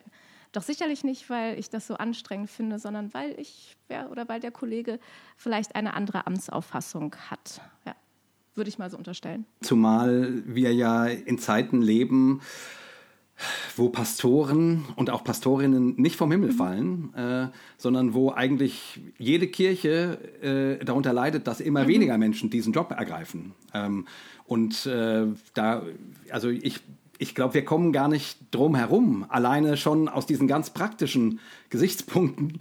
Ähm, ähm, und es wäre natürlich schöner, wir würden sie aus Überzeugung mhm. äh, gehen, aber ich glaube, selbst die Konservativsten werden irgendwann sagen müssen, ja, äh, wenn wir keine ähm, wenn wir keine Frauen ordinieren, dann wird dann unsere Gemeindebewegung. ja, da würden dann aber auch vorher noch die Steine drin kommen, glaube ich. Ja, genau. Dann, dann legen wir vorne halt einen Stein äh, auf die Kanzel und gucken mal, was der uns am Sonntag so zu ja. sagen hat. Nee, ich wollte nur noch mal kurz so einen Schlenker zu der Maria von Magdala machen, weil diese eine Sache, äh, das ist natürlich keine, keine neue Erkenntnis, aber das ist mir noch mal sehr bewusst geworden, in, als, äh, als du in dem Schreibprozess warst und wir da viel drüber geredet haben, äh, aus dieser quasi Ostermorgens-Geschichte, ne, was ist das erste Wort des Auferstandenen mhm. irgendwie, ich glaube im oh ja, Markus-Evangelium? Nee, Johannes. Im das Johannes? ist äh, Johannes Evangelium, äh, Kapitel 20. Maria von Magdala ist dämmert und sie geht auf den Friedhof und alles ist dunkel. Und äh, dann bricht die Dämmerung ein und Ostern heißt ja eigentlich auch Morgendämmerung, finde ich ein mega geiles Wortspiel an der Stelle. Ähm, und dann äh, steht sie da und sie findet den Leichnam nicht und sie, die Welt geht unter, weil das muss man sich ja auch mal vorstellen. Ne? Also sie glaubt ja noch nicht an die Auferstehung, sondern an, an, Leichenraub. Ja? Also das ist ja ganz, ganz auch eine furchtbare Vorstellung. Und dann steht äh, Jesus hinter ihr und sie hält ihn für den Gärtner, was ich so nett finde. Also der Gärtner so, finde ich auch so, rührend, so random, das Wort, dass, dass, ja. dass, da der, dass da der Gärtner vorkommt. Und ich frage mich auch, also ich würde gerne mal so auch nochmal einen antiken Text zum Thema Gärtner. Ja. Also so, also das würde mich ja. auch mal interessieren, wie viele Gärtner gab es denn da so und was haben die so gemacht? Also haben die da, ne, egal. Ähm, und dann erkennt sie das ja, oder, oder dann kommt ja dieser, dieser Trommelwirbel. Wichtigste Gestalt unseres Glaubens, Jesus von Nazareth was ist eigentlich das allererste Wort? Skynaika, Frau. Das erste Wort, was der auferstandene, inkarnierte Gott über seine Lippen bringt, ist Frau. Warum weinst du? So, ich wollte nur, dass du das nochmal erzählst, weil ich habe das hier schon ein paar Mal einfach zitiert und ich wollte nur mal sagen, da kommt es her. Das habe ich mir yeah. nicht selber ausgedacht. Ja. ja. Also da, da, muss man jetzt nicht unbedingt eine, eine theologische ähm, Abhandlung draus machen, aber ich finde das schon wichtig und, ähm, und bemerkenswert und total bemerkenswert. Ja. Also in einer, in einer patriarchalen Welt, äh, in einer Religion, die im Großen und Ganzen patriarchal organisiert ist und so weiter. Das erste Wort, was der Messias, der Gott, der Auferstandene spricht, dass das Wort Frau ist, das, äh, das kann kein Zufall sein. Also das ist auf jeden Fall ja, stark. Also das, ist, Definitiv. das war so, ja. Ach, das sind so Momente, wenn man das in der Predigt oder beim Vorbereiten, wenn einem das dann selber so hinfällt, dann sitze ich da und dann gehe ich zwei Stunden später auf die hm. Katze und sage, oh mein Gott, mir ist etwas aufgefallen, großartig. Ja, ja das fand ich toll, auf jeden Fall. Äh, um nochmal so ein bisschen konkreter ins Buch reinzuspringen, da, also wir haben ja schon so ein bisschen äh, angerissen, welche Figuren da so drin vorkommen, auch dass natürlich sehr viel autobiografisches von dir drin vorkommt. Äh, Gibt es so ein Thema, wo du gedacht hast, boah, das würde ich gerne mit reinnehmen, aber das ist mir vielleicht ein bisschen zu heikel? Nö. Mir wäre es so gegangen, aber. Nein, ich habe mit, mit allen Themen habe ich immer mal wieder. Und jetzt, wenn ich Lesungen habe, denke ich, ah ja, ja, ja, ja, ja, das habe ich geschrieben, krass. Und wenn ich es jetzt vorlese, uh, ähm, jetzt sitze ich vor Leuten, die gucken zu, während ich das lese. Und da sitzt mein Papa in der ersten Reihe, hi, irgendwie. Also das ist schon ähm, mhm. schwierig. Mhm. Aber ich gehe mal davon aus, dass du vielleicht auf das Thema, was äh, äh, ähm, Jadu ja auch nochmal, oder wir einen Fokus drauflegen wollten, äh, Schwangerschaftsabbruch. Ähm, Genau. Und ich wusste, das ist, die, das ist natürlich die Gretchenfrage im Feminismus, sage ich mal im Säkularen. Also wie stehst du zu der Frage äh, und natürlich auch in, in frommen Kreisen. Also du kannst noch und noch irgendwie dir den Mund fusselig reden. Ähm, beide Seiten sind da auch ähnlich, ähm, finde ich manchmal gnadenlos äh, in, in der Verortung, wer ist rechtgläubig und nicht rechtgläubig. Ähm, ist lustig. Ähm, oder spannend, nicht lustig, aber spannend, das zu beobachten. Und witzigerweise bin ich ein großer Fan eigentlich davon, Dinge chronologisch anzugehen, aber ich habe das Buch angefangen mit dem, ähm, äh, mit dem Kapitel über Schwangerschaftsabbrüche oder Abbruch. Äh, und das waren auch die ersten zwei, drei Seiten, die so aus mir rausflossen. Ähm, und genau, also das war, mir war klar, das wird nicht das erste Kapitel sein, aber das wird auch der, der, der, ähm, ja, das das Kernstück des. Pudels mhm. Kern, wenn wir jetzt schon bei, bei, bei Goethe sind, ähm, mit des Buches sein. Ja. Das ist auch, äh, also ich, ich suche ja schon seit Jahren eine Frau, mit der wir bei Hossa Talk mal mhm. über dieses Thema sprechen können. Ist, ist gar nicht so leicht in der frommen Szene, äh, da jemanden zu finden. Von daher finde ich das ähm, jetzt total schön, dass wir mhm. das mal machen können. Ähm, gleich möchte ich auch dazu sagen, ich, ich weiß, dass es, äh, dass es äh, unter unseren Hörern und, und Hörerinnen ähm, beide Seiten mhm. gibt.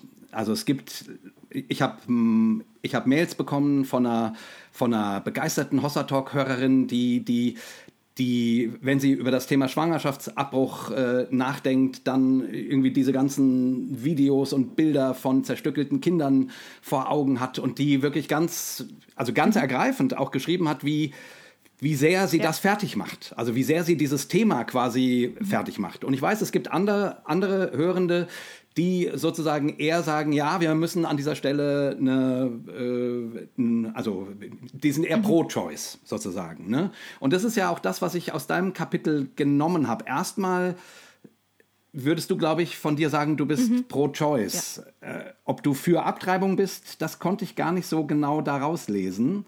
Also ich glaube, ich meine, für Abtreibung, es läuft ja kein Mensch durch die Welt und denkt sich, oh, heute noch nichts vor, Bock auf eine Abtreibung. Also das wird immer so ein bisschen so leichtfertig irgendwie auch dargestellt. Also und man kann sogar beides sein. Man kann, ich glaube, das geht in einen Menschen rein, zu sagen, es muss eine Entkriminalisierung von Abtreibung geben, es muss die Möglichkeit geben. Und trotzdem finde ich das zum Beispiel nicht gut. Also das ist nicht jetzt meine dezidiert eigene Meinung, aber das, das kann in einer Person beides ähm, ja. äh, wohnen. Ja? Ich wäre so jemand, glaube ich. Wie, wie hast du dich dem, dem Thema genähert in dem Buch? Also wenn du sagst, das war das Erste, was ich geschrieben habe, dann war das ja auch das, was so obendrauf so auf dem Gedankenstapel lag beim Schreiben mhm. wahrscheinlich erstmal. Warum? Warum? Ich wusste, dass das in der Tat wahrscheinlich das schwierigste Thema auch ist. Echt, dann hätte ich es bis zum Schluss aufgehoben, ehrlich äh, gesagt. Ich, ich kann es dir nicht ganz sagen. Also wir haben in der letzten Zeit schon auch oft darüber gesprochen, ne, wie so Ideen entstehen oder wo, wo Wege hinwollen oder wo, wo dann irgendwie was, was, was, sich, was, was, was raus muss. Und das war mir ähm, klar, vielleicht weil ich da auch den ähm, stärksten biografischen Bezug direkt vor Augen hatte. Ich war mir noch nicht klar, wie dieses Buch sich gliedern wird. Und es war nicht von vornherein der Plan, dass es diesen biografischen Anteil hat. Ich wollte den, den eigentlich sehr weit zurückfahren, weil ich dachte, das interessiert kein Mensch. Ähm, und dann ist es, glaube ich, zum wichtigsten ähm, Vehikel für das Buch geworden, selbst sich zu offenbaren oder Sachen von sich zu schreiben. Und ähm, weit in meiner Vergangenheit wäre dann dieser andere Punkt, der, äh, da war ich 15, zu dem Buch kam, dass, ähm, das schreibe ich in dem Buch, äh, ich, ich habe nicht selber abgetrieben, schon hier irgendwie mal äh, Spoiler. Ähm, und es war aber so, dass ich von einer Religionsstunde nach Hause kam. Ganz normaler Religionsunterricht in der Schule. Ähm, und ich kann mich nur grob an die Stunde erinnern. Ich weiß, da hat jetzt kein Lehrer, auch auf einer katholischen Mädchenschule, hat jetzt kein Lehrer gesagt, das ist so und so und so und so. Ich habe das als relativ wertfrei empfunden. Aber wir hatten auch ein, ein ähm, Religionsbuch und da sah man dann auch so ein Bild und das passiert natürlich auch bei dieser Form von Darstellung. Man nimmt sehr oft Bilder, ähm, die ein ganz anderes Stadium als die, der erlaubte Schwangerschaftsabbruch überhaupt dargestellt wird. So, also da nimmt man, also ja. das macht jetzt, sage ich mal, noch nicht den Hauptunterschied, das merkt man aber schon gerade diese starke Pro-Life- äh, äh, ähm, die sind da sehr schmerzfrei, was, was die äh, wissenschaftlichen Analysen irgendwie angeht. Also ähm, so. Wie meinst du das? Die, die, die nehmen Bilder, Bilder, die was ganz anderes zeigen als jetzt ein, äh, ein, ein Fötus oder ein, ein, Embryo in der so und so vierten Woche. So. Ja, ja, das, das sind ganz oft Bilder, so? die, ähm, also ich kann mal eine Seite empfehlen, mehr als du denkst oder Doctors for Choice auf Instagram, ähm, die Aufklärungsarbeit äh, betreiben und ähm, das, ist, äh, das ist mal ganz, ganz spannend dazu zu sehen. Auch diese Zahlen, ähm, mehr als du denkst, zielt vor allem auch darauf ab, man hat ja oft dieses Klischee, eine junge, unvernünftige Frau, vielleicht noch ein bisschen zu freilebig und jetzt ist es passiert und ähm, äh, äh jetzt will sie einen Abbruch beispielsweise haben. Und dass ein großer Anteil zum Beispiel Mütter sind, die ähm, das dritte hm. äh, äh, nicht mehr bekommen können oder wollen oder das nicht mehr aushalten und, und, und. Ähm, oder diese Geschichten dahinter, die fallen oft unter den Stapel. Und auf jeden Fall war in diesem Religionsbuch auch so ein Bild, und ich weiß nicht mehr, wie es war. Ich kam nach Hause mit meiner Mama äh, Fernsehen geguckt abends und dann habe ich so von der Religionsstunde erzählt und ähm, habe damals dann gesagt, so Abtreibung ist Mord. Also konnte ich mit 15 so sagen, weil hatte ja auch nicht viel mit mir zu tun. Ähm, äh, kein Freund, kein Sex. Also das war, das war so, wie man über irgendwas sagt, von dem man einfach überhaupt gar keine Ahnung hat. Also in dem Sinne war ich sehr fromm damals. und, ähm, und dann war für meine Mutter der Punkt, dass sie sagt, okay, jetzt war so der Punkt of no return. Ich muss ihr jetzt erzählen, dass ich mal einen Abbruch hatte, damit sie nicht mit einem falschen Bild ihrer Mutter und auch künftig von sich selbst irgendwie groß wird. Und dann hat meine Mutter mir erzählt, dass sie einen Abbruch hatte und ähm, das kann man dann nochmal nachlesen, äh, wer, das, wer das gerne möchte. Und ich musste sofort mich damals übergeben, also weil ich so geschockt von eigentlich meiner eigenen Grausamkeit in dem Moment war. Ich war natürlich auch, weil das, das war damals auch ein Riesenbegriff irgendwie und das war so im Kopf war das so Kinder vom Bahnhof Zoo. Also das war so, so, so das ganz, dass das in gut bürgerlichen oder Sachen da erst recht stattfindet, das war mir gar nicht klar. Und das, das hat meine Welt so erschüttert erstmal und auch mein Urteil darüber, das fand ich so schlimm, dass ich das mit meiner, äh, ja, mich dann da erstmal erstmal raus musste und dann haben wir ganz lange und ganz viel geredet, auch immer wieder, also auch bis, bis, äh, bis zum Tod meiner Mutter. Ähm, und das war so ein bio, biografischer Haken, würde ich sagen. Und der lag ganz weit oben auf, ähm, den, den mit ins Buch zu nehmen. Und ich habe vorher meine Mutter gefragt, ähm, da war noch nicht abzusehen, dass sie das Ende des Buchs nicht erleben wird, ob das okay ist, wenn ich diese Geschichte mit reinnehme. Und das war für sie okay. Ja. Und, und ein Argument, ne, bevor ich jetzt zu sehr nochmal ins Detail gehe, war aber auch, Mira, ich wusste, man hätte mir das vergeben. In meiner Gemeinde und meine fromme Mutter und sie, die hätten mir das vergeben. Jeden einzelnen Tag bis ans Ende meines Lebens hätte man mir das aufs Brot geschmiert und vergeben, aber eben als Bürde und eben nicht vergeben. Ja? Also ähm, das ah. hat, also das war, also und das finde ich ist auch Teil unserer Kirchenlandschaft oder dieser Form, dass eine gewisse Bigotterie ja dazu führt, dass du dich, dass du dir diese Frage noch mitnimmst und das kann man, in den Staaten gibt es Studien dazu, dass in den konservativsten, christlich-konservativsten Staaten die Abtreibungsraten am höchsten sind, weil du eben nicht hingehen ja. kannst und zu deinem Pastor, deinen Eltern und irgendjemandem sagen kannst, ich bin äh, ungewollt schwanger. Und dann sagen die, oh, äh, das Schutz des ungeborenen Lebens, gratuliere dir, wir, äh, wir kriegen das schon hin, sondern diese zusätzliche Keule, natürlich in diesem Purity Culture System macht das natürlich Sinn, aber die führt ähm, viel mehr dazu, äh, ähm, dass, dass Menschen diesen Weg gehen, weil sie noch eine zusätzliche Bürde äh, durch Glaubens, Glaubensgeschwister und so aufgedrückt bekommen. Äh, Scham ohne Ende, äh, Angst, keine AnsprechpartnerInnen, äh, zu denen man gehen kann. Und ähm, daher, äh, daher sage ich auch, äh, wer, wer pro-Choice, wer pro-Life sein will, muss pro-Choice sein, weil ich glaube, ich habe mehr Gespräche genau. geführt, ja. weil Menschen wissen, ähm, dass ich sie äh, dahingehend nicht verurteile und das Gespräch offen, also auch mit offenem Ausgang stattfindet. Und ähm, ich habe es genauso erlebt, dass in solchen Seelsorgegesprächen die äh, sich Menschen für ein Baby entschieden haben. Das war vor dem Gespräch noch nicht klar. Und ähm, andere, by the way, hochfromme, hochkonservative äh, ähm, Paare sich auch aufgrund ihrer Sozialisation ähm, für den Abbruch entschieden haben. Ich, ich sage auch immer, ähm, also wer das Leben schützen möchte, also wer für das Leben ist, der kann sich meines Erachtens nicht leisten, ähm, für ein Abtreibungsverbot mhm, zu sein, weil, weil alle Zahlen, alle Statistiken eben sagen, die die Abtreibungen werden nicht weniger, sondern nur genau. gefährlicher. Genau. Also, es sterben mehr Frauen. Ähm, ja. Du, du, es sterben, es sterben mehr Frauen. Also sprich, äh, wenn das Ganze illegal stattfinden muss, ähm, nimmt man nicht nur eine hohe äh, Sterblichkeit oder Abtreibungsrate von Kindern in Kauf, sondern auch eine, eine Möglichkeit von mhm. Müttern, die bei diesem Eingriff dann ähm, sterben. Ja. Also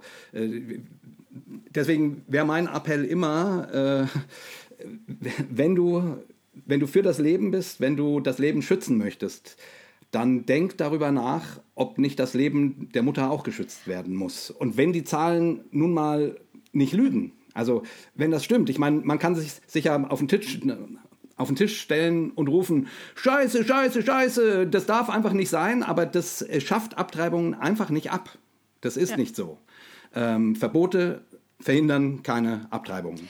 Und du kannst auch nicht das, das, das, also das, das Kind gegen die Mutter in Anführungsstrichen schützen. Ja? Also das ist ja genau. auch noch etwas und das ist ja auch ein ganz wichtiger Punkt in dieser Diskussion, ist ja auch das unmündig Erklären von Frauen an der Stelle irgendwie, der, der noch mit, mit hinzukommt. Ja. Also das merkt man auch in den Formen, wie da ganz oft irgendwie äh, äh, formuliert wird und das ist... Äh, ist ein, ein, ein riesen, riesen Drama. Ja, und hast vorne dran auch wieder einen Haufen Männer, die das äh, gerne äh, diskutieren ja. und vielleicht verbieten wollen irgendwie. Also ist genau. ja auch irgendwie weird. Ja.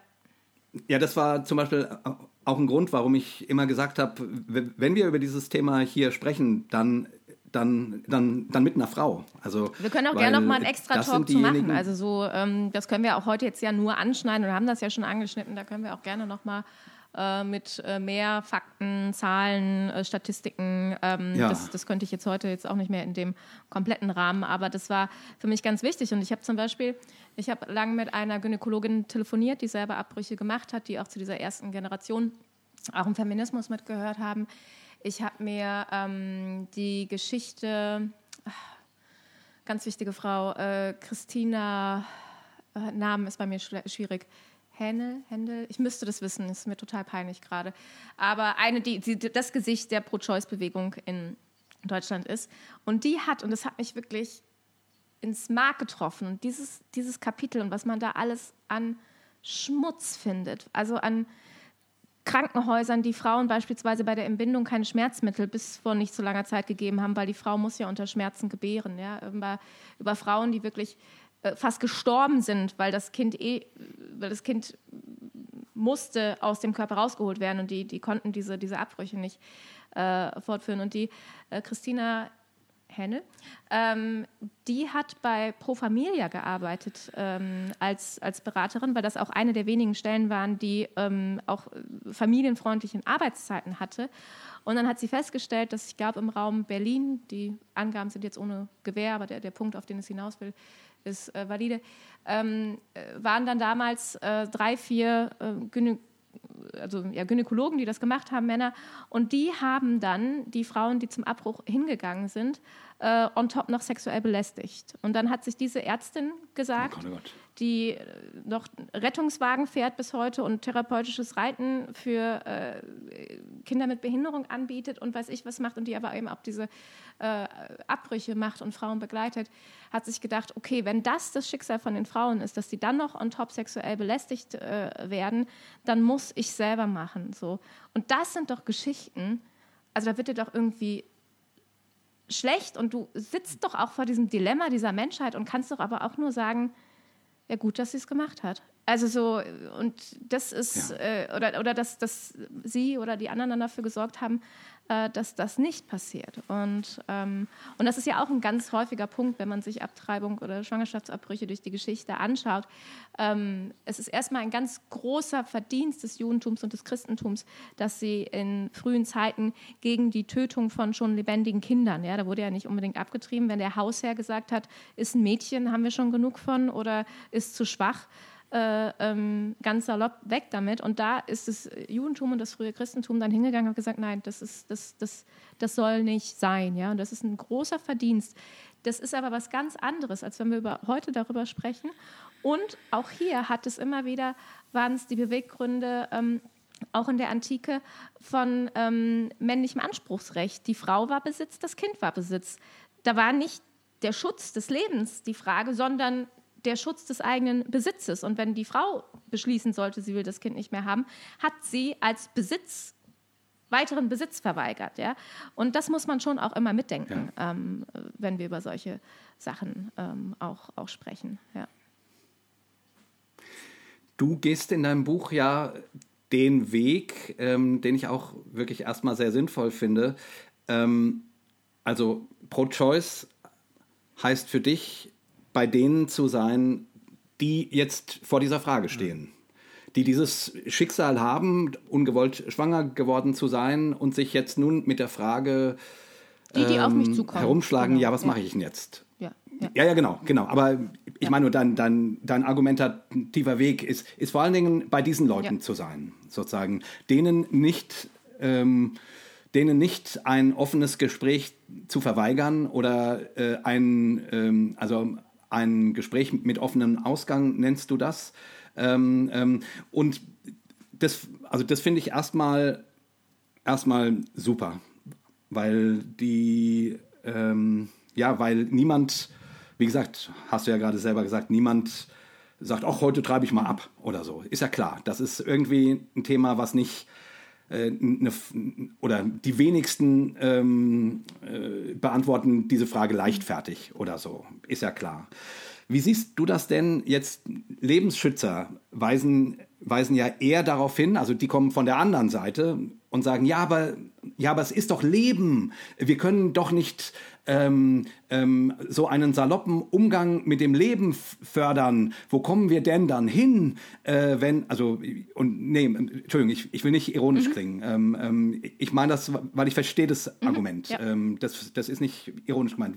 Wo kommen wir denn hin, wenn, wenn es erlaubt ist, Leben zu töten? Und keine Ahnung. Und dann werden ja die Rechnungen hochgemacht, äh, quasi Euthanasie bei alten Leuten Ja, ja, und so weiter geht- immer und so der ganze fort. Angstblock los, ja.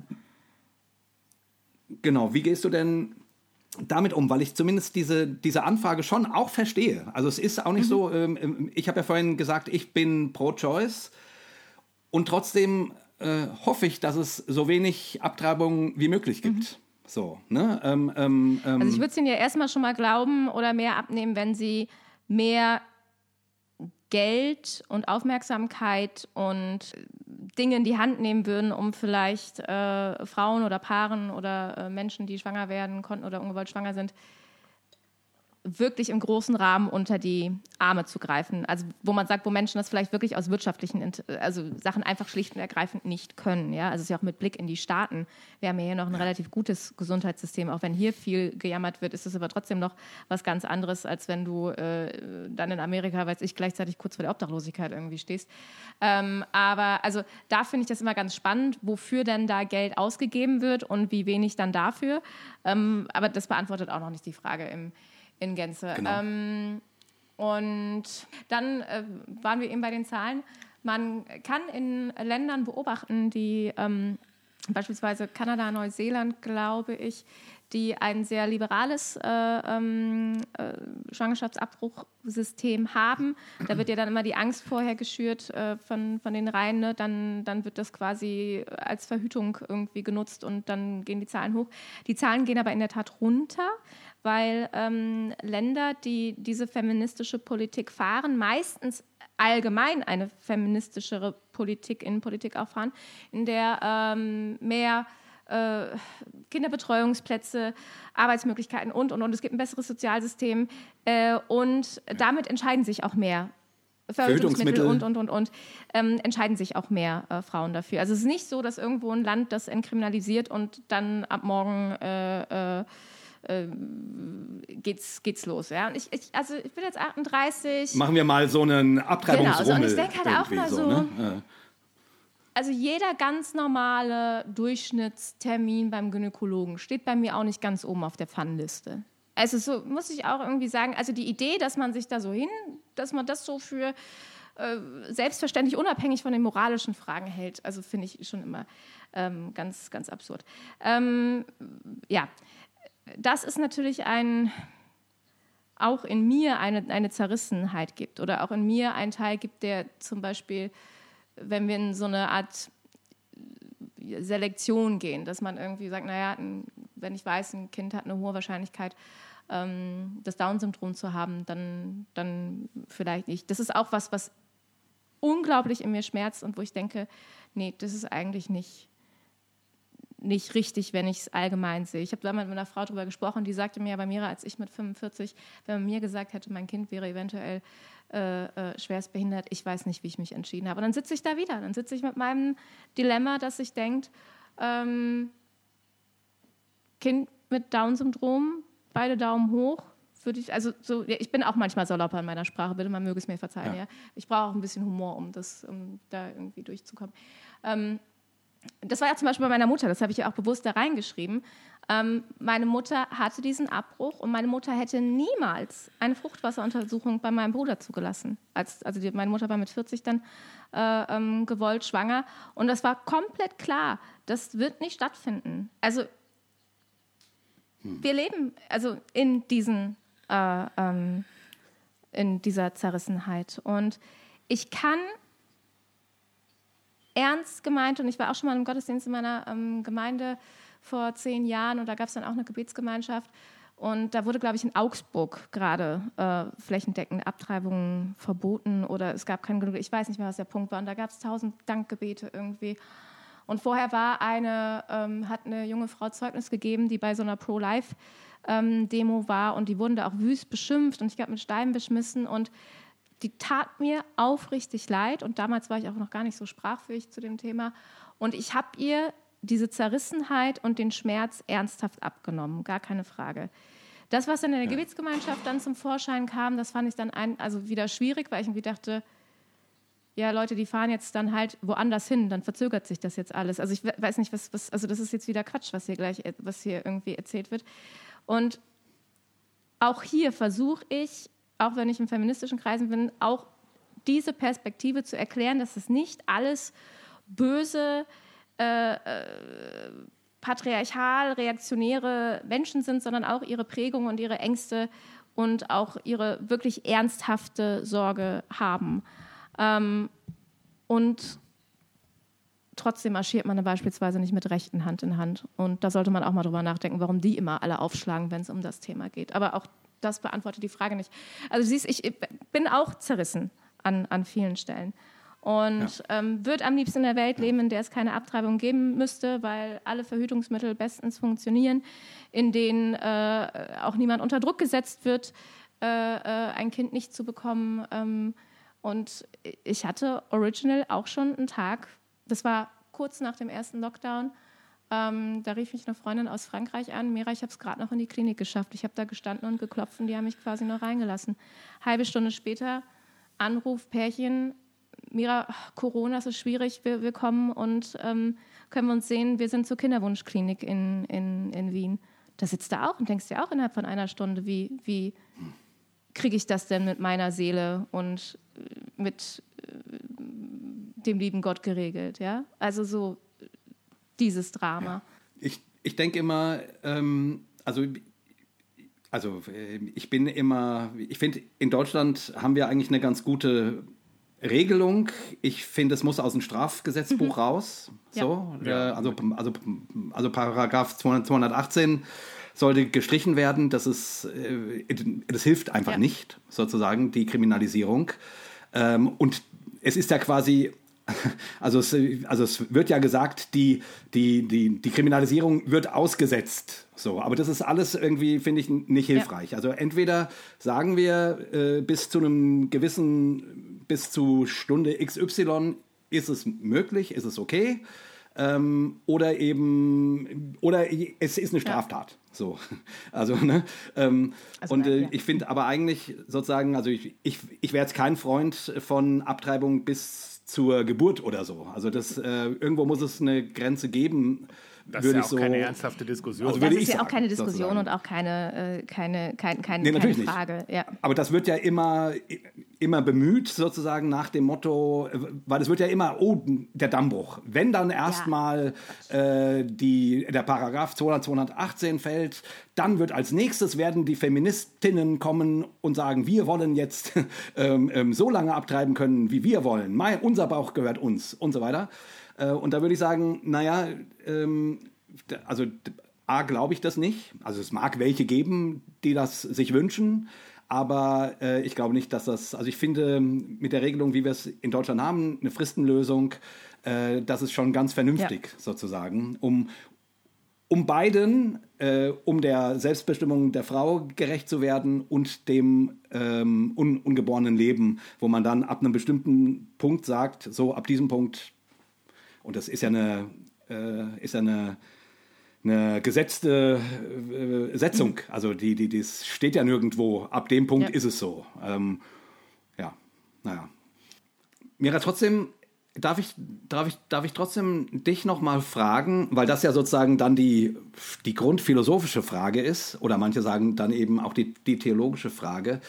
Ähm, wann denkst du denn, oder kannst du das überhaupt beantworten, dass das Leben beginnt? Ich weiß, im Judentum gibt es, äh, gibt es einen Strang, der sagt, ab der Geburt beginnt das, das Leben. Also mit dem, mit dem ja. Atmen. Ja. Ne? So, ähm, mit dem ersten Atemzug, so wie es man, wie man das aus dem Schöpfungsbericht äh, quasi ersehen kann.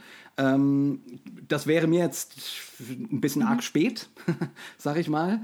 Ähm, Mhm. Nein, das- aber hast du auf diese Frage eine Nein, Antwort? Das, das Geheimnis des Lebens sich da verortet, äh, darauf habe ich keine äh, konkrete Antwort. Ich würde auch sagen, also vom ersten Atemzug definitiv, allein mit dem, was wir mit äh, äh, äh, Pränataldiagnostik heutzutage, was, was da alles möglich ist, das sind ja auch nochmal ganz andere äh, Fragen. Auch die Frage zum Beispiel von, ich habe neulich den äh, Alles gesagt Podcast von der Zeit mit der Vorsitzenden des Deutschen Ethikrates äh, gehört. Das war nochmal ganz beeindruckend, kann ich eben ähm, empfehlen. Äh, und äh, da auch nochmal die Themen, also es gibt ja zum Beispiel auch, ähm, ach Gott, ich bin jetzt in dem medizinischen Fachjargon nicht, nicht so gut, aber zum Beispiel auch schon befruchtete Eizellen, die irgendwo liegen mit Embryonen. Also wo die Frage ist, darf man theoretisch mit diesen Embryonen zum Beispiel forschen? Habe ich keine Antwort drauf, weiß ich nicht. Aber irgendwo liegen ähm, eingefrorene Embryonen, dann, also die irgendwo einsetzbar wären. So. Haben die eine Seele? Ich weiß, ich, ich habe keine Ahnung, ich weiß es nicht. Habe ich keine ähm, äh, äh, Antwort ähm, drauf. Ja. Ja, die katholische Position wäre mit der Empfängnis. Genau, dann ne? gibt also es quasi, eine- eine- ähm, ähm, Ja, ähm, eine Empfängnis, dann gibt es äh, dann diese äh, Beseelungstheorien, die ja dann auch in der Kirchengeschichte ähm, Männer 40 Tage, ach, äh, Frauen 80 Tage, äh, ähm, also das was natürlich Quatsch, äh, Genau, das was genau was in diesem Buch, Buch. aber das ist dann ganz spannend, wie dann diese, sage ich mal, auch Fristenlösungen der katholischen Kirche, römisch-katholischen Kirche äh, dann entstanden sind und wie man sie sich zum Teil dann auch zurechtgebogen hat. Ähm, aber also ich kann mir das schlecht vorstellen, dass so ab Tag 40 so hier ist der, äh, der Gong irgendwie. Also so da, aber ich weiß auch nicht, ob äh, ähm, ich mag den Begriff Zellhaufen auch nicht, aber diese äh, ab, ab welcher Teilung ich, ich kann es, ich, vielleicht müsste ich da noch mal drei Runden extra irgendwo drehen. Aber ich glaube, dass ich selber, als ich das an dem Kapitel geschrieben habe, irgendwann dieses, dass das Geheimnis des Lebens sich da auch nicht an allen Stellen komplett offenbart. Ähm, damit konnte ich ein bisschen besser schlafen. Ja. Ja, und deswegen finde ich es eigentlich auch, auch sehr schön, dass du quasi ähm, in deinem Buch zum, zum Anwalt vor allen Dingen der Frauen wirst, die vor dieser Frage stehen. So. Und wenn man die von vornherein quasi äh, verteufelt, dann, dann wird man diesen, diesen Frauen einfach nicht gerecht. Und ich, äh, ich finde das sehr, also ich finde das auch sehr ergreifend, wie du das schreibst und wie man sozusagen auch dein eigenes Ringen spürt und eben auch deine äh, eigene Geschichte mit deiner Mutter, dass dich das sehr bewegt. Und äh, ich, ich finde das gut, dass es das sozusagen schriftlich Ja. gibt. Dass du das, Danke. dass du den, den Mut hattest, das zu, das aufzuschreiben. Weil ich äh, das kann oder das wird garantiert auch für eine Menge Ärger sorgen. Du hast ja auch, auch geschrieben, dass du schon, dass du schon mal wegen dieses Themas äh, ähm, großen Ärger bekommen hast, ne? ähm, als du in einem Interview zu dem Thema befragt worden, worden bist und, und so. Und irgendwie finde ich aber es so, also also es ist, ist einfach nicht hilfreich, wenn es nur entweder oder gibt, wenn es nur quasi äh, pro oder gegen gibt. Ne? Also ich, ich finde das und, das und das atmet dieses Kapitel, dass du dich da nicht auf diese Entweder-Oder-Seite stellen möchtest, ähm, weil das irgendwie nicht hilfreich ist, weil es den Menschen nicht gerecht wird, ähm, die Hilfe brauchen und sich mit dieser Frage beschäftigen müssen. So. Und das war für mich dann nochmal äh, ein Blick in die, äh, in, das, äh, in die biblischen Texte. Und das war dann, ich habe dann die ganze Zeit überlegt, welche. Oh ja. Also ich war dann ganz, also entweder hatte ich schon eine biografische Geschichte, die ich reinnehmen wollte, oder eine biblische Frau oder irgendwas. Und da stand ich da und hatte jetzt diese Biografie und hatte das Ganze, sage ich mal, einmal so ein kurzer Ausflug durch die, durch die Historie irgendwie durch. Und da dachte ich, gut, aber witzig, ne, ist die Gretchenfrage. Im Christentum gibt gar keine richtige biblische Geschichte oder irgendwas dazu, wo man ja auch mal meinen könnte, dass, wenn, dass man da irgendwie, wenn das so ein großes Thema gewesen wäre, da hätte äh, ähm, der Heiland ja vielleicht mal noch mal drei Sätze zu sagen können. Und, ähm, und dann fiel es mir wirklich, äh, Mother Mary uh, comes to me, speaking word of wisdom, uh, speaking word of wisdom, let it be. Uh, und dann habe ich mir, weil ich schon mal über Maria gepredigt hatte und das so spannend fand, dass sie, dass der EKK, ähm, der, also der, der, ähm, der theologische Fachliteratur, da sehr betont hat, dass Maria ähm, eine Wahl hatte. Also dass sie da so eine, so eine Zustimmungsformel gibt und sagt, ja, ich nehme diesen Auftrag, ich bin die Magd des Herrn. Das hört sich in feministischen Ohren auch schwierig an, der Satz, aber trotzdem so, ich, ich, ich nehme diesen göttlichen Auftrag an, das ist mein Ja dazu. Und das heißt, sie hätte ja auch Nein sagen können. Und jetzt kann man sagen, da war sie ja noch nicht schwanger und, und, und. Aber ich fand das Gedankenspiel, dass ähm, Maria auch eine Wahl hatte, ob sie das macht und ob sie diese Schwangerschaft antritt oder nicht. Also bleibt man einfach bei dem biblischen Text. Das fand ich ähm, ganz, ganz spannend und habe das ähm, mit, mit reingenommen. Ja, also die heilige Mutter Maria als äh, Schutzpatronin für Pro-Choice ist schon ganz schön steil. Ja, ich war echt glücklich, als ich, als ich, ja, als ich das, als ich das Kapitel fertig hatte Monate später, sorry, ja. Monate später hatte ich dann, äh, die liegen ja dann erstmal lange da und dann gucken wir nochmal drauf. Und dann äh, bin ich in der Tat, äh, weil sich dann in Amerika nochmal so viel geändert hat, über den Instagram-Account der äh, Catholic Women for Choice gestoßen. Und die argumentieren genauso. Also die haben gesagt, so Mary, Mary had a choice und ähm, das war, da war ich, da war ich froh, dass dieses Kapitel schon geschrieben war. Ich bin auch nicht durch die auf diese Idee gekommen, aber das habe ich dann auch mit reingenommen und, ähm, und weiß, das ist äh, heikel und äh, äh, kritisch, aber den, den, den Gedanken habe ich mir erlaubt. Ja, ich finde den auch völlig legitim. Also der ist natürlich ein bisschen steil, aber ich finde find ihn nicht konstruiert irgendwie. Ich finde den, find den spannend und ich finde, den kann man natürlich anführen. Wahrscheinlich nicht so richtig gut als Argument für Pro oder Contra, aber zumindest als, äh, als Spur und als Denklinie, um über dieses Thema auch aus einer äh, biblischen Perspektive nachzudenken, finde ich den, äh, find ich den äh, völlig legitim. Ja, zumindest äh, da es ja quasi gut, die Lebensschützer würden sagen, ähm, wie, es gibt keinen Text zu dem Thema, lies mal die zehn Gebote oder so. Ne? Also, ähm, ähm, aber da geht es natürlich nicht um Schwangerschaftsabbrüche. Genau, ja, ja. aber ja, ich will nur sagen, ne? also ähm, aus deren Perspektive, äh, die finden quasi auf jeder fünften Seite einen Text zu diesem Thema. Also, ähm, aber gut, ich, ich ich bin einfach immer sehr traurig, dass diese Frage sozusagen zum, zum, zum Schibbolett gemacht wird, weil ich irgendwie glaube, äh, das wird den Leidtragenden nicht gerecht. Ja. Also da werden Kämpfe ausgefochten, seien sie theologischer oder philosophischer oder ähm, soziologischer, also politischer Art. Aber das wird einfach den, den Menschen nicht gerecht, um die es geht. Und, ähm, und nochmal, ich finde, du, du stellst dich an die Seite der Betroffenen. Und das finde ich, und das finde ich äh, richtig. Und vielleicht muss man auch nicht jede Frage endgültig beantworten. Wobei es natürlich, wenn es um die Frage geht, äh, sollte das aus dem, aus dem Strafgesetzbuch raus oder nicht, ja, dann, ja. Äh, ja. Dann, dann muss man auch über solche Fragen ja. nachdenken. Ist ja keine Frage. Ähm, ähm, also die, diese Fragen sind nicht verboten nur wenn das quasi das Schibbolett ist, was entscheidet, ob du einer der Guten mhm. oder einer der Bösen bist, dann, dann hilft uns das Recht wenig. einfach, Die Frage hilft nicht so viel. Ja. Ich hatte kurz, kurz gedacht, ob du vielleicht noch kurz was, äh, was lesen wollen würdest, irgendwie, damit man mal so kurz einen Eindruck von dem Sound kriegt. Das wäre schön. Hm. Das wäre schön. Und vielleicht äh, was zu einem anderen ja. Thema, weil wir ja jetzt das äh, sehr ausgiebig diskutiert haben. Ähm, und das war ja auch, das wollte ich, das wollten wir auch, ähm, weil, wie gesagt, es gibt nicht so viele ähm, Christen, Christinnen, mit denen man darüber äh, mal so sprechen kann, Ja. wie mit dir, Mira. Aber deswegen mal was anderes. Ich lese einen Abschnitt von diesem Lady Gaga-Konzert vor. Man muss sich vorstellen, 60.000 Menschen, ähm, ganz, ganz viele Regenbogenflaggen, ganz viele ähm, Menschen, ähm, ja, queere Menschen, die dort mit äh, Plakaten und äh, standen, ganz viel Glitzer. Es war einfach äh, sehr aufregend. Und die Show war natürlich enorm mondän. Sie hat sehr, sehr dunkel angefangen und Lady Gaga hatte einen großen Panzer an und der wurde immer, immer weniger. Und am Ende ist kein Panzer mehr da.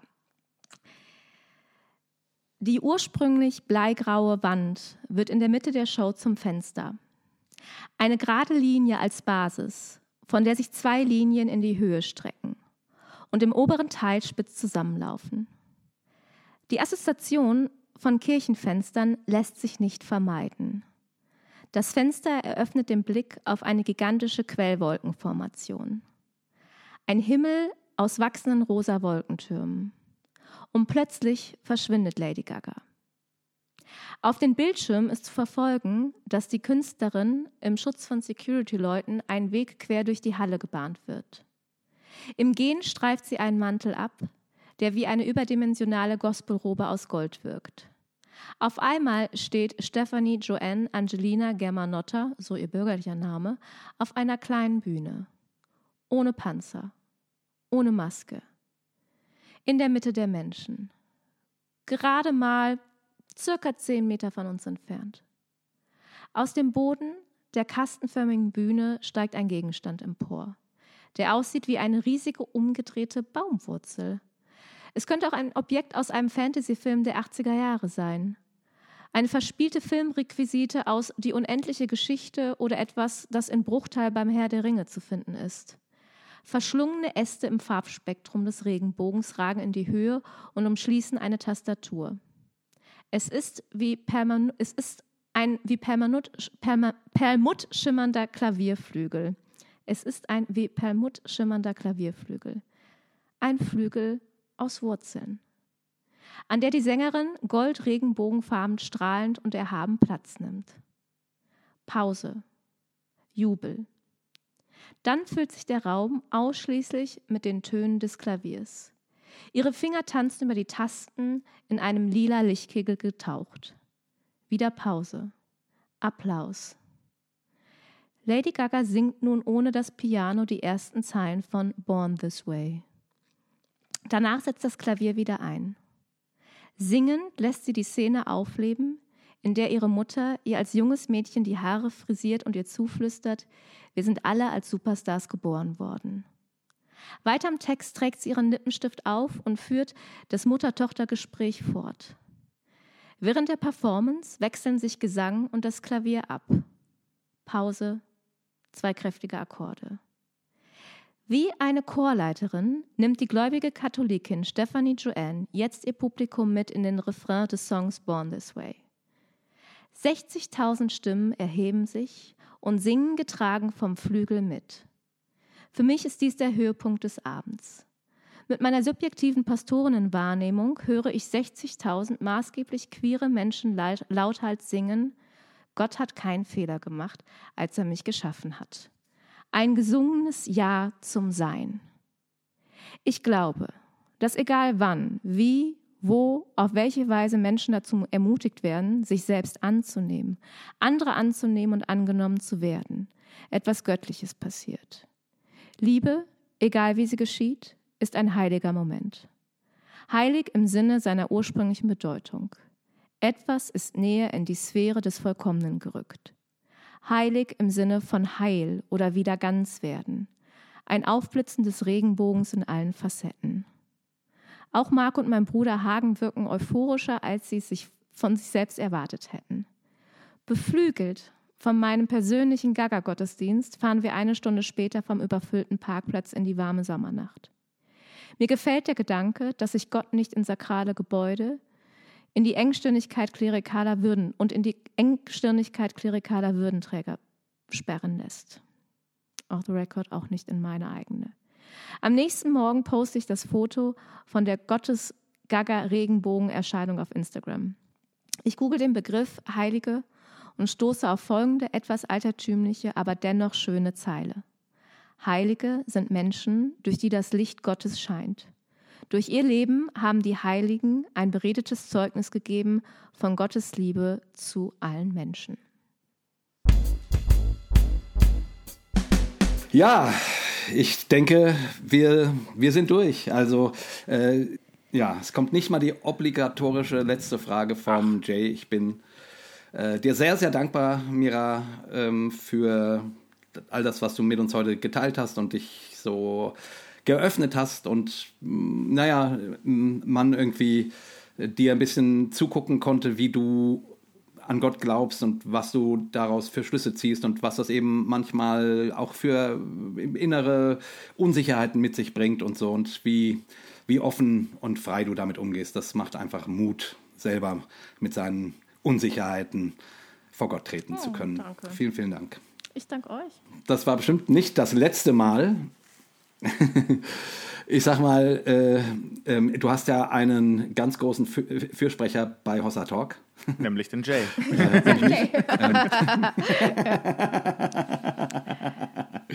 ja, ja, genau.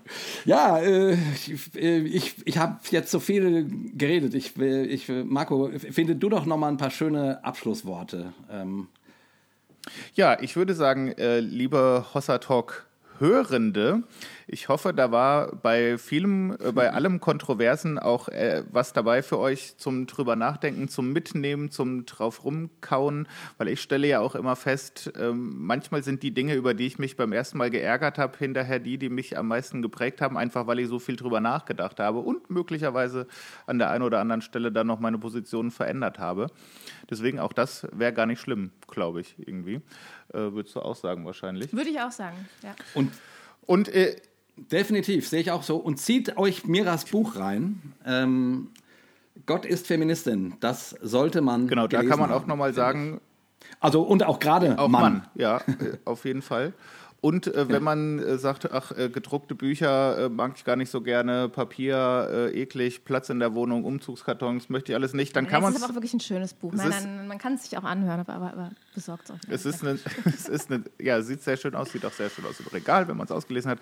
Aber was ich sagen wollte, man kann es natürlich auch als äh, Hörbuch anhören und sich das bei Audible zu Gemüte führen. Auch das große Empfehlung macht auch Spaß. Und in diesem Sinne äh, machen wir den, den Sack jetzt endgültig zu und beenden diese Folge wie immer mit einem äh, feministischen, fröhlichen Hossa, Hossa, Hossa.